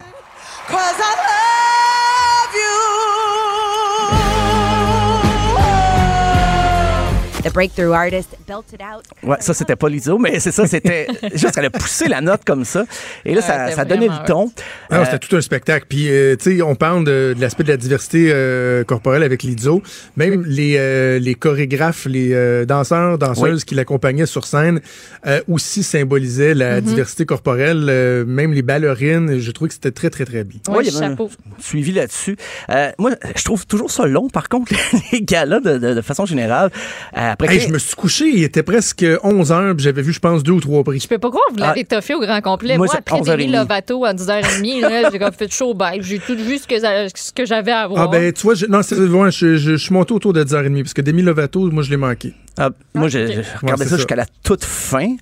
Mais après 15 minutes, il n'y avait pas de prix de remis. Il n'y avait pas. Euh, non. Ah c'était. non, c'était long. Là, Ali Shaki joue au piano. Je comprends, il a rappelé un petit peu le, le- comment c'était une année difficile. Ouais, ça, c'était un bizarre de moment. Oui, mais c'est vrai que les prix sont arrivés très tard. Ah, oui, Je oui, pense que le, pre- le premier prix, ça a pris beaucoup de temps. Puis moi, j'ai l'impression qu'en une heure et demie que j'ai regardé, j'ai vu deux prix. oui, à peu près. Ben, Pour, pour vrai, j'ai l'impression que c'est pas mal ça qui s'est passé. Puis, tu sais, c'est le fun, les performances, tout ça, c'est c'est beaucoup ça qu'on veut aussi. Mais en même temps, on veut savoir c'est qui les plus hautes de l'industrie. ça, on- C'est un, Mais- un mais- but d'un gars, là. Mais Stéphane, moi, j'ai quelques observations à te partager sur la soirée, mais comme le, le temps presse et que tu as des extraits, je te laisse aller. S'il y en a qui s'intègrent dans ce que tu abordes, je vais les partager, puis sinon, je te garoche ça en rafale à la fin. OK, c'est parfait. Vas-y. Euh, non, mais juste, on parle que c'est long. Alicia Keys elle-même a fait une blague là-dessus en chantant. Elle reprenait la pièce de Louis Capaldi, mais elle énumérait un peu ce qui était arrivé dans l'année, les favoris et tout ça. Puis elle a fait une blague comme quoi c'est toujours trop long, les Grammys. Mais je dis, si vous le savez, pourquoi vous ne serrez pas ça? Mais bon. Et euh, ben, des fois, je m'ennuyais aussi de, de, de- Même Louis-José Hood avec son, son, son début de gala, on aime ça, c'est drôle. Ben là, oui. ça tombe tout de suite dans les performances qui en finissent plus. Mais quand même, il y a eu euh, un hommage à Prince qui m'a surpris parce que je me disais, OK, c'est pas l'année de sa mort qu'on commémore pas, mais j'ai compris en fait que les Grammys euh, produisent chaque année un spectacle hommage à un grand disparu. Et j'ai un extrait de... Non, j'ai pas d'extrait de l'hommage à, Prince parce que juste rappeler que les Grammys, ils tiennent très fortement à leurs documents. Donc, on peut pas trouver facilement des extraits vidéo en ligne. C'est assez contrôlé. Euh, si vous vivez, vous vivez pas aux États-Unis, euh, bien sûr. Moment bizarre, un peu malaisant. Meilleur album euh, humoristique, c'est Dave Chappelle qui a remporté. Là, on se disait, OK, enfin, il y a un prix. OK, c'est- c'est pour le prix humoristique. Et Dave Chappelle n'est tout simplement pas Mais là. non, il était pas là. Et je me suis dit, si ça avait été Guy Lepage, il aurait lancé en coulisses euh, son Grammy. Ils sont, sont un petit peu plus lourds peut-être que les Félix. Mais sinon, des grandes prestations. Ariana Grande, il y a eu euh, Billie Eilish, qui était, c'était quasiment Qui le, était très bonne. le gala Billie Eilish. Performance un petit peu plus douteuse, par contre. Aerosmith. Euh, Aïe, aïe, moi, ça me fait rire parce que on, on les présente comme Aerosmith et Run DMC. Donc là, Aerosmith commence Living on the Edge. Déjà, on sentait que c'était difficile pour euh, mais Steven C'était très, Tyler. très tough, Living on the Edge. Et puis là, il chantait par-dessus le solo de guitare, puis il faussait. Ah, c'était weird. Et quand Run DMC, le, le groupe est arrivé, puis là, Steven Tyler il faisait comme s'il était surpris, mais ça fait une semaine qu'on le Ah oui. sait, qu'ils vont partager la scène pour ça. Et, euh, et ah, c'était très dur à suivre. J'imagine les gars de Run DMC, devaient- ils ont pris le chèque, là, puis je pense qu'après, ils devaient être euh, contents que ça soit fini. Ouais. Euh, mais justement, eh ben, meilleur album rap, parce que la soirée, bien sûr, a eu beaucoup de rap, c'était euh, Tyler, The Creator. On va écouter un extrait de l'album Earthquake. Hey,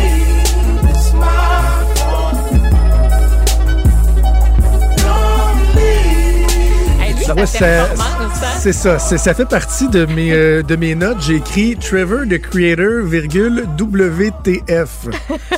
What the fuck? What the- De un, c'est qui lui? Moi, je le connaissais La pas perruque jaune, euh, Avec blonde, toutes weird. les autres qui avaient toutes la même perruque. C'est ouais, ouais, les c'est airs- comme son clip. euh, en feu. Ça je me suis trompé. crie, ça- J'ai Wow. dit l'album Earthquake, là, mais avant de m'écrire euh, 17 courriels à la maison, c'est Igor, le nom de l'album. Et l'extrait qu'on a écouté, c'est Earthquake. Mon erreur.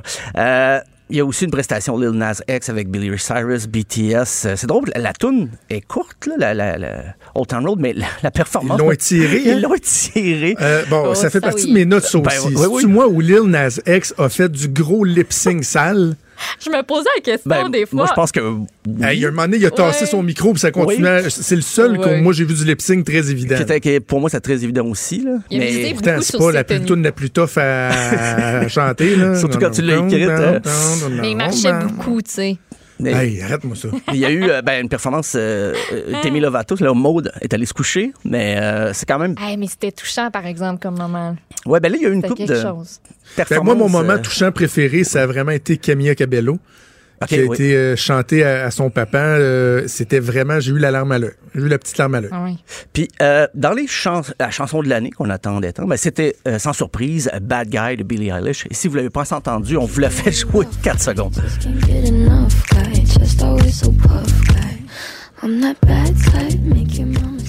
Hey, Stéphane, euh, ma blonde te, te le confirmerait, j'ai tendance à faire des fixations sur des artistes. Ah, ah oui.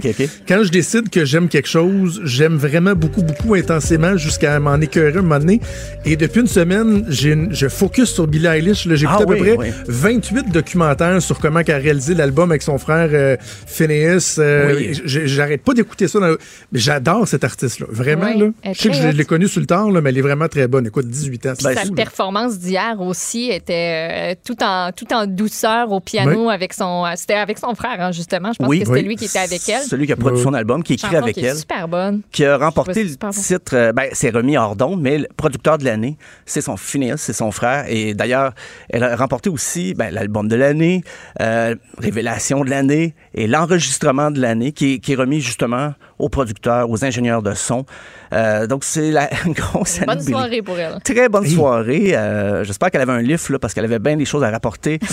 Euh, Une grosse sacoche. Grosse sacoche. Et dans les prix qu'on n'a pas vu, que moi je trouve ça des fois plus intéressant, euh, meilleur duo et, ou groupe, ben, c'était Lil Nas X et euh, Billy Ray Cyrus. Le meilleur album alternatif, Vampire Weekend, Father of the Bride. Le meilleur album rock, Cage the Elephant, Social Cues. Et la meilleure chanson rock, ça a été une découverte pour moi, This Land avec Gary Clark Jr.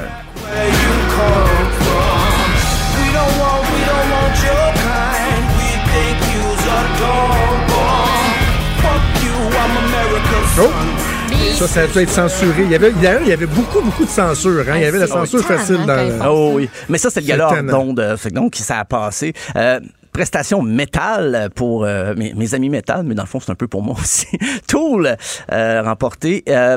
Performance country, un vieux de la vieille, Willie Nelson a remporté la meilleure performance solo. Et Madame Obama aussi va pouvoir dire qu'elle a son Grammy parce qu'elle a remporté dans la catégorie Spoken Word.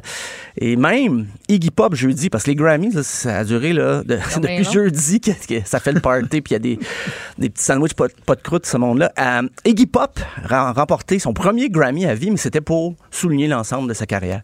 Il a juste été no- nommé deux fois dans toute sa vie, et à 71 ans, il a reçu son premier Grammy honorifique.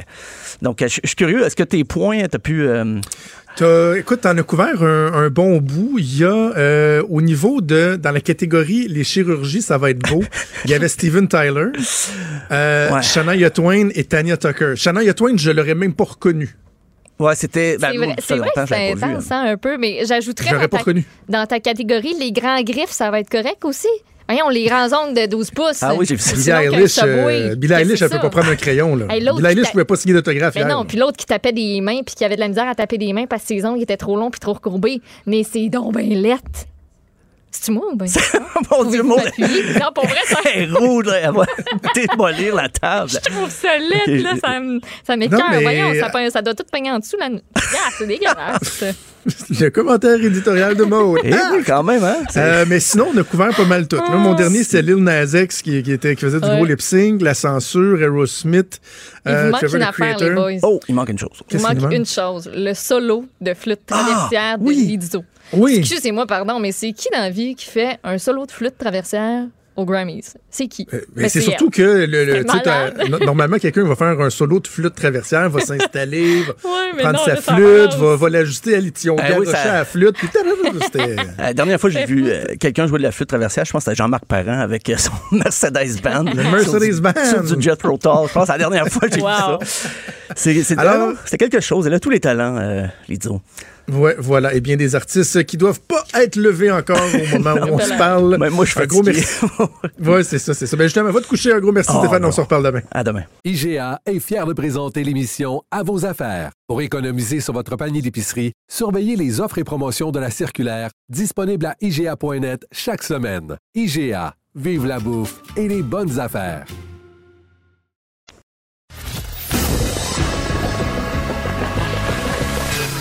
Franchement dit. Appelez ou textez au 187 Cube Radio. 1877 827 2346.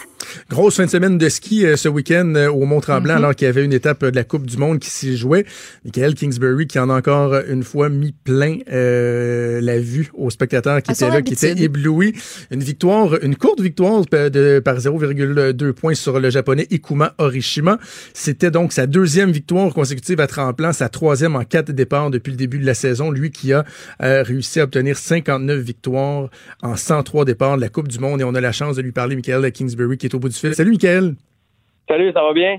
Ça va bien, ça va très Moi, ça va très bien. Toi, ça va bien? Ça a été un gros week-end, une victoire, euh, quoi, à l'arraché, qu'on peut dire hier?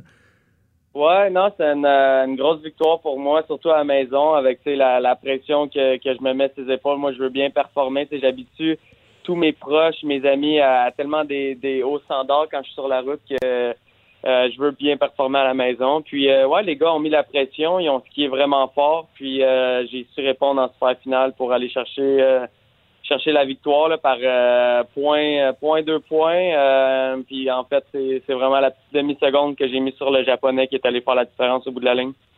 Je lisais euh, le récit de Simon Drouin euh, dans la presse qui parlait de, ta victoire, du, fait que tu étais conscient que dans ta dernière descente samedi, tu devais aller chercher plus de vitesse pour faire euh, un meilleur temps. Puis je me demandais, Michael, lorsque, lorsque le départ est donné, lorsque tu descends, jusqu'à quel point au moment de la descente, tu peux réfléchir et ajuster des choses? Est-ce que ça doit être préenregistré avant la descente ou tu as le temps de réfléchir puis de t'ajuster en cours de descente? Ben, c'est sûr que dans notre sport, ça se passe vraiment vite quand on skie, euh, surtout au milieu de parcours. Mais j'avais fait, euh, après la première finale, je menais par presque cinq points déjà. Fait que je me disais, bon, ben, si je refais la même chose, un peu copier-coller ma descente de finale, ça devrait le faire pour la, pour, pour gagner la victoire à Tremblant. Mais là, le japonais, il est allé faire une descente à 86 points juste avant moi. Donc, je savais que euh, j'étais capable d'aller couper du temps. Lui, il a en 23 secondes, ce qui était le même temps que j'avais fait lors de ma finale 1. Donc, euh, en haut du parcours, vraiment, euh, quand j'étais aux portions de départ, j'ai décidé de- de- d'aller retrancher une demi-seconde. Je savais que j'étais capable. Puis, euh, mais sérieusement, quand tu skis au milieu, euh, oui, tu as le temps de penser, mais les, les choses se passent vite. Puis, des fois, quand tu penses, ben les petites erreurs arrivent. Fait que moi, mon but, c'était vraiment rester dans le moment présent. Puis, c'est vraiment en, en- poussant en- en haut du parcours, je savais ce que j'avais besoin de faire. Je savais où aller retrancher du temps. C'était vers le saut du bas, euh, en allant un peu plus gros que, que le japonais. Puis, je savais que c'est là que j'allais chercher la victoire. Ça s'est vraiment réglé avec un pointage serré. Il était à 86,60. Moi, j'étais à 86,80. Euh, pour être honnête, moi, je pensais avoir un petit peu plus de points, mais au bout de la ligne, une victoire, c'est une victoire. Puis euh, euh, là, on s'enligne pour Calgary euh, samedi prochain. Tu parlais de la pression que tu te mets quand tu es, à la maison. Euh, ça, c'est la pression que toi, tu t'imposes, mais il reste qu'aussi dans l'environnement, c'est différent. là. Les gens te, te- te sollicitent encore davantage. Euh, Il y, a, y a des facteurs qui peuvent être dérangeants. Comment tu réussis à, à naviguer au travers de ça? Ben absolument. C'est sûr que moi, quand je suis à la maison, ben il y a beaucoup de monde qui viennent me voir. Puis c'est leur seule opportunité dans l'année de, de me voir skier. Euh, puis il y avait euh, plusieurs euh, milliers de personnes qui étaient présentes. Donc, euh, c'est ça, j'ai, à prendre plusieurs photos, j'ai à rencontrer beaucoup de monde, euh, ce qui est vraiment le fun. Puis je te dirais que j'ai utilisé la foule à mon avantage. Euh, le monde, il criait vraiment fort pour moi à chaque fois qu'il entendait mon nom.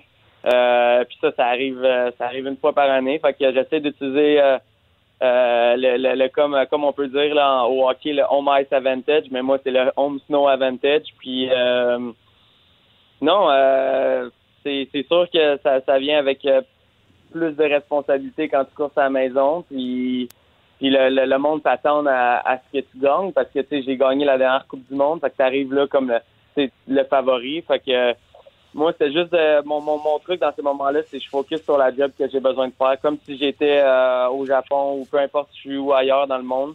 C'est vraiment travailler sur euh, sur mon mon ski, mes choses à moi, puis essayer d'éviter les petites distractions parce que c'est facile à sais, peux inviter un peu partout, tout le monde veut le Ben voir. oui. Fait que, euh, moi, c'est vraiment de, de, de faire ma job comme je le fais aussi bien quand je suis dans n'importe quel autre pays. Euh, c'est sûr, c'est plus difficile à la maison, mais euh, ça fait du bien d'aller chercher une grosse victoire à la maison, surtout avec le, le niveau qu'il y avait. Puis euh, d'avoir tous mes proches, mes commanditaires, je pense que tout le monde était vraiment content de d'avoir pu assister à l'événement live. C'était un méchant show, puis je suis content d'avoir d'avoir fait partie de de, de, de ce spectacle-là, puis d'aller chercher une 59e victoire à maison. Je, me rapproche à un là, d'un nouveau chiffre rond de 60, donc Ben euh, oui. c'est vraiment excitant. Euh, bon, évidemment, je sais que tu es très humble, là, mais on, s'entend que tous se constatent à quel point tu domines ton sport de- depuis plusieurs années. Est-ce que lorsque les victoires s'enfilent les unes après les autres, est-ce qu'à un moment donné, ça devient plus difficile de, de garder la motivation? Parce que, bon, il y a des athlètes qui vont progresser, qui vont espérer aller chercher un podium, améliorer leur sort. Lorsqu'on est au sommet euh, de la montagne, lorsqu'on est toujours au sommet du classement, est-ce, qu'il- y a un enjeu dans le maintien de la motivation nécessaire pour performer un niveau comme le tien? Ben, chaque piste est vraiment différente. Chaque stratégie de course est différente.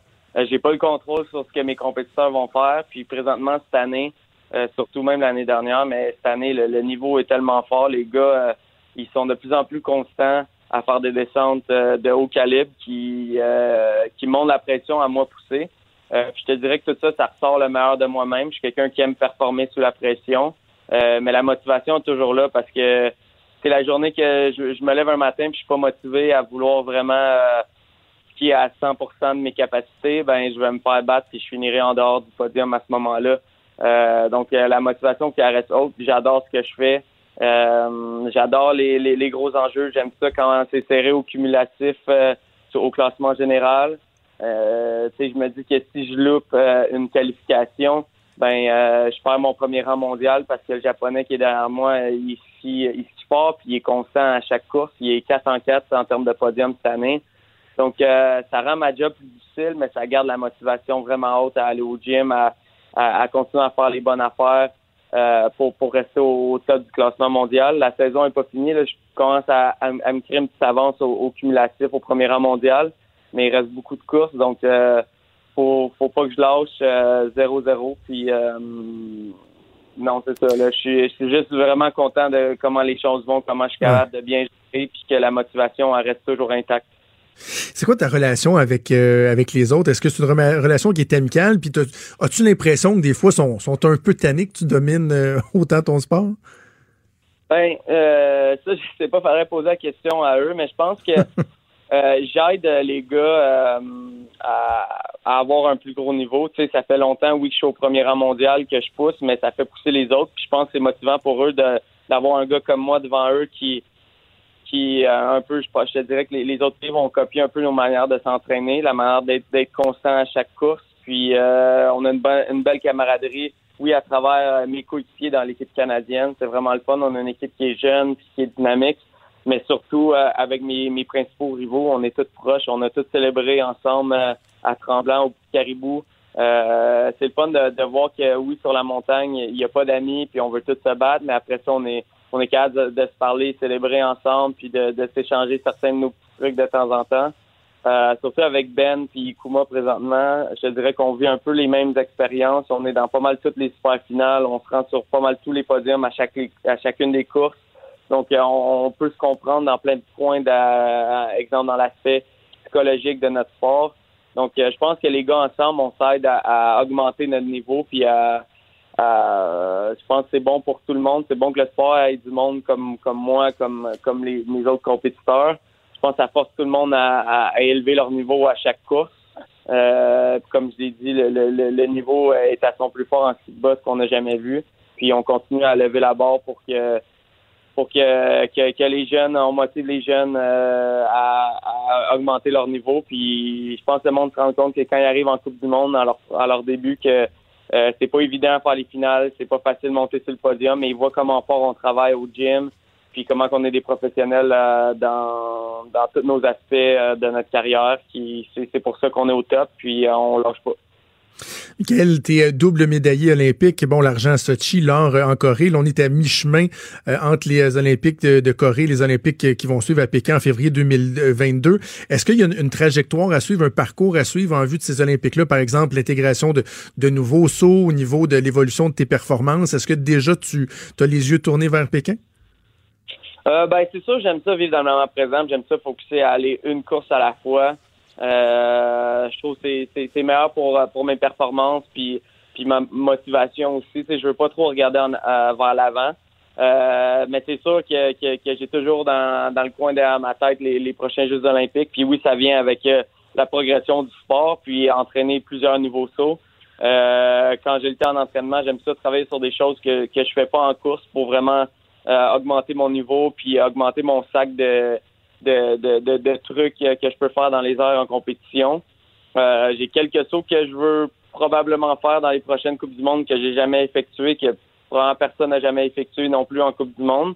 Donc ça euh, ça garde ça vraiment intéressant, mais c'est sûr que que je veux être prêt, je veux arriver à 100% de mes capacités. J'ai encore euh, deux années euh, pour me préparer jusqu'au jeu, mais l'instant du moment, j'aime mieux focuser sur les Coupes du Monde puis être à mon meilleur à chaque course. Hmm.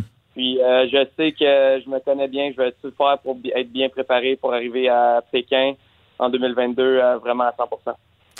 En terminant, Michael, quand, quand on regarde euh, les athlètes qui nous ont inspirés dans, dans le ski de boss, je pense à Jean-Luc Brassard, Alex Bilodeau, à toi, vous avez comme point en commun d'être des bons modèles aussi, là, autant sur les pistes qu'à l'extérieur des pistes. Ça, ce, ce rôle-là d'être disponible autant pour les médias que pour des, des bonnes œuvres et tout ça, euh, ça tient à cœur ce- cet aspect-là?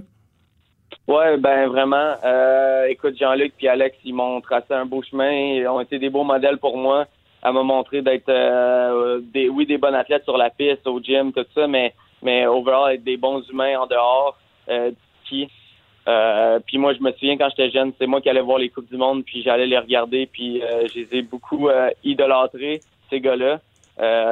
Des beaux modèles, mais en même temps, moi aussi, c'est à ma à mon tour maintenant de de, redonner aux jeunes. Euh, je vais faire un camp d'entraînement le 18 et 19 euh, avril au Mont-Saint-Sauveur pour les jeunes. On a déjà on est déjà sold out, on est déjà plein. On a 92 jeunes qui vont venir skier avec moi et euh, d'autres entraîneurs qui ont participé aux Jeux olympiques, qui ont été des, des, des, grands modèles en ski de boss.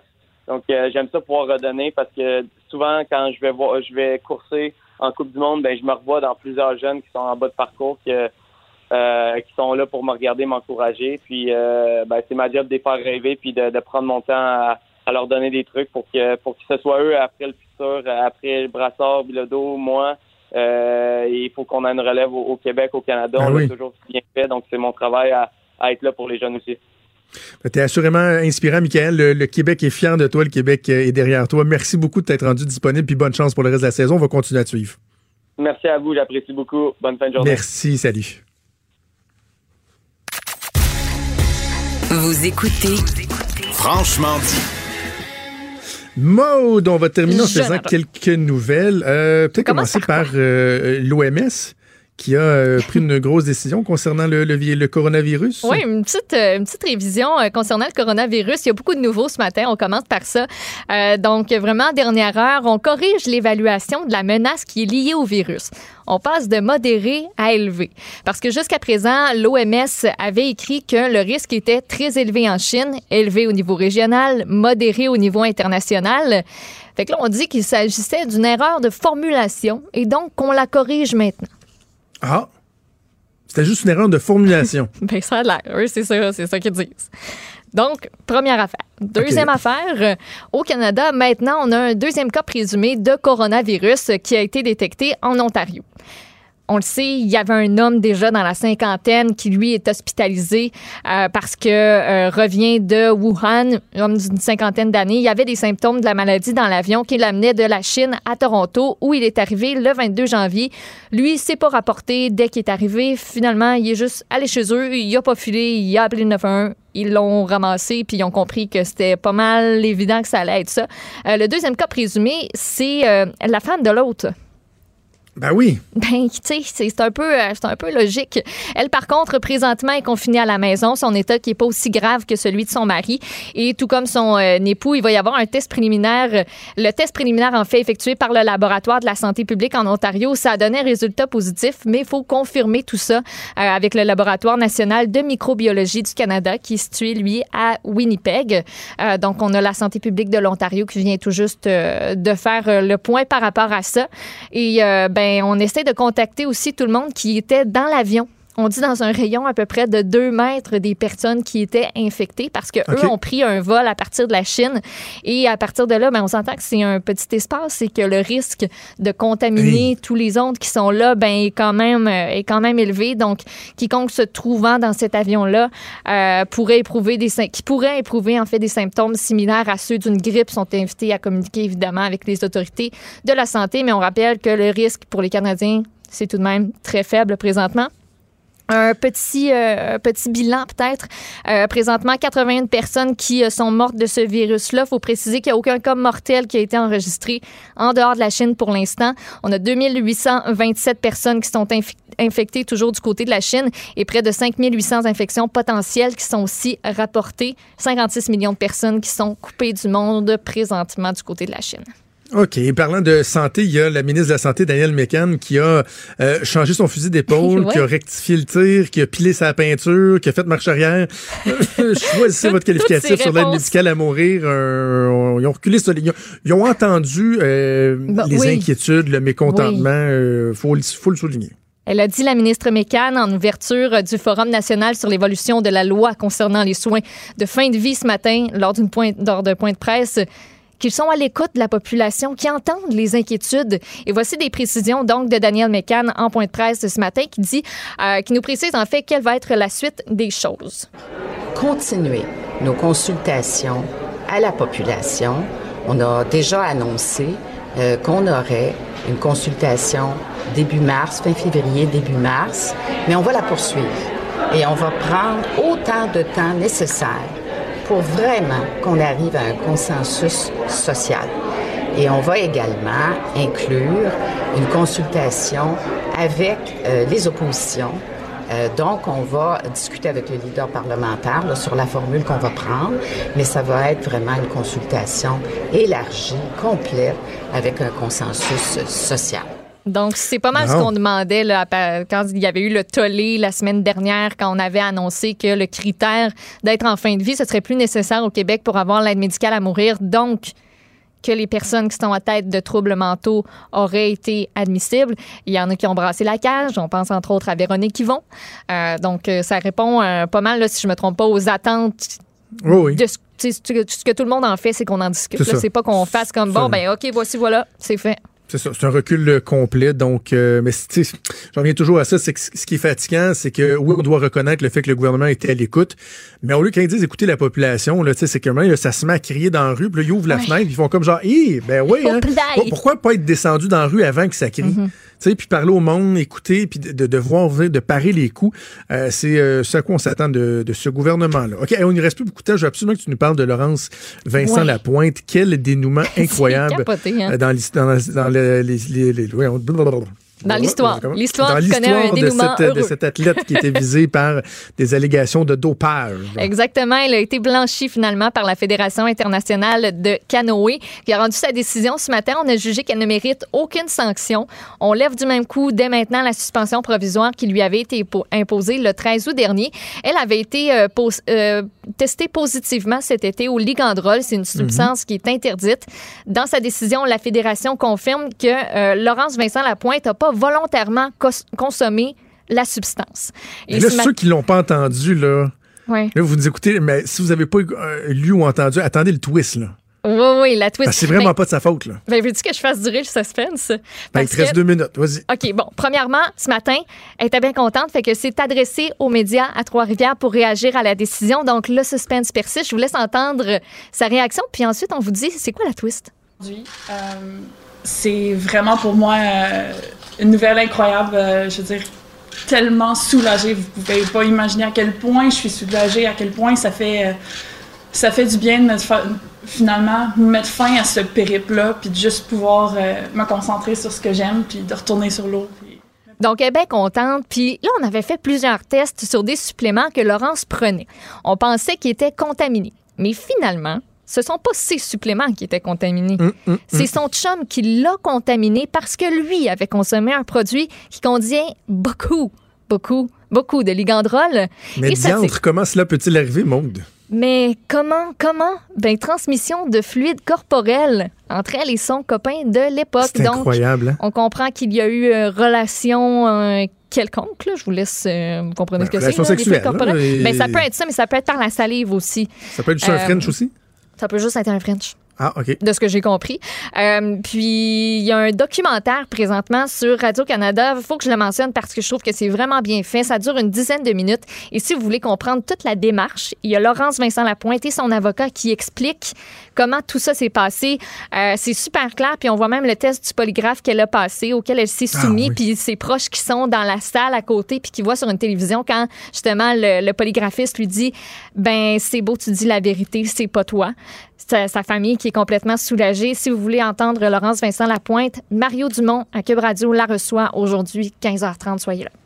Aïe, aïe, aïe. J'espère en tout cas que- que- qu'elle sera en mesure de revenir à la compétition de, de belle façon, là, parce qu'on Elle s'entend que. d'avoir le couteau dans les dents puis d'être Ouais. prête à tout faire pour aller aux Jeux olympiques, en tout cas. Je souhaite la, la meilleure des chances parce qu'évidemment, elle, elle bénéficie de la présomption d'innocence, mais dans cette matière-là, quand on pense à Armstrong en cycliste, Geneviève Janson, on en a vu des cas de gens qui disaient non, non, mais non, j'ai rien à me reprocher, puis finalement, on comprenait qu'on qu'on se faisait remplir, mais elle, elle est vraiment, euh, elle est vraiment euh, disculpée, donc. euh, Mais ça, ce que tu dis, là, c'est sûr que ça va rester tout le long. Il va y avoir encore des gens qui vont lui ramener puis qui vont dire Ben, en tout cas, c'est ce qui est dit, mais en tout Ah, cas. mais là, écoute, elle est blanchie, là. C'est pas juste qu'ils disent, Je on peut sais, pas prouver ou quoi que ce soit, elle est vraiment Je sais, mais. Jonathan, il y a toujours des gens qui vont penser le contraire.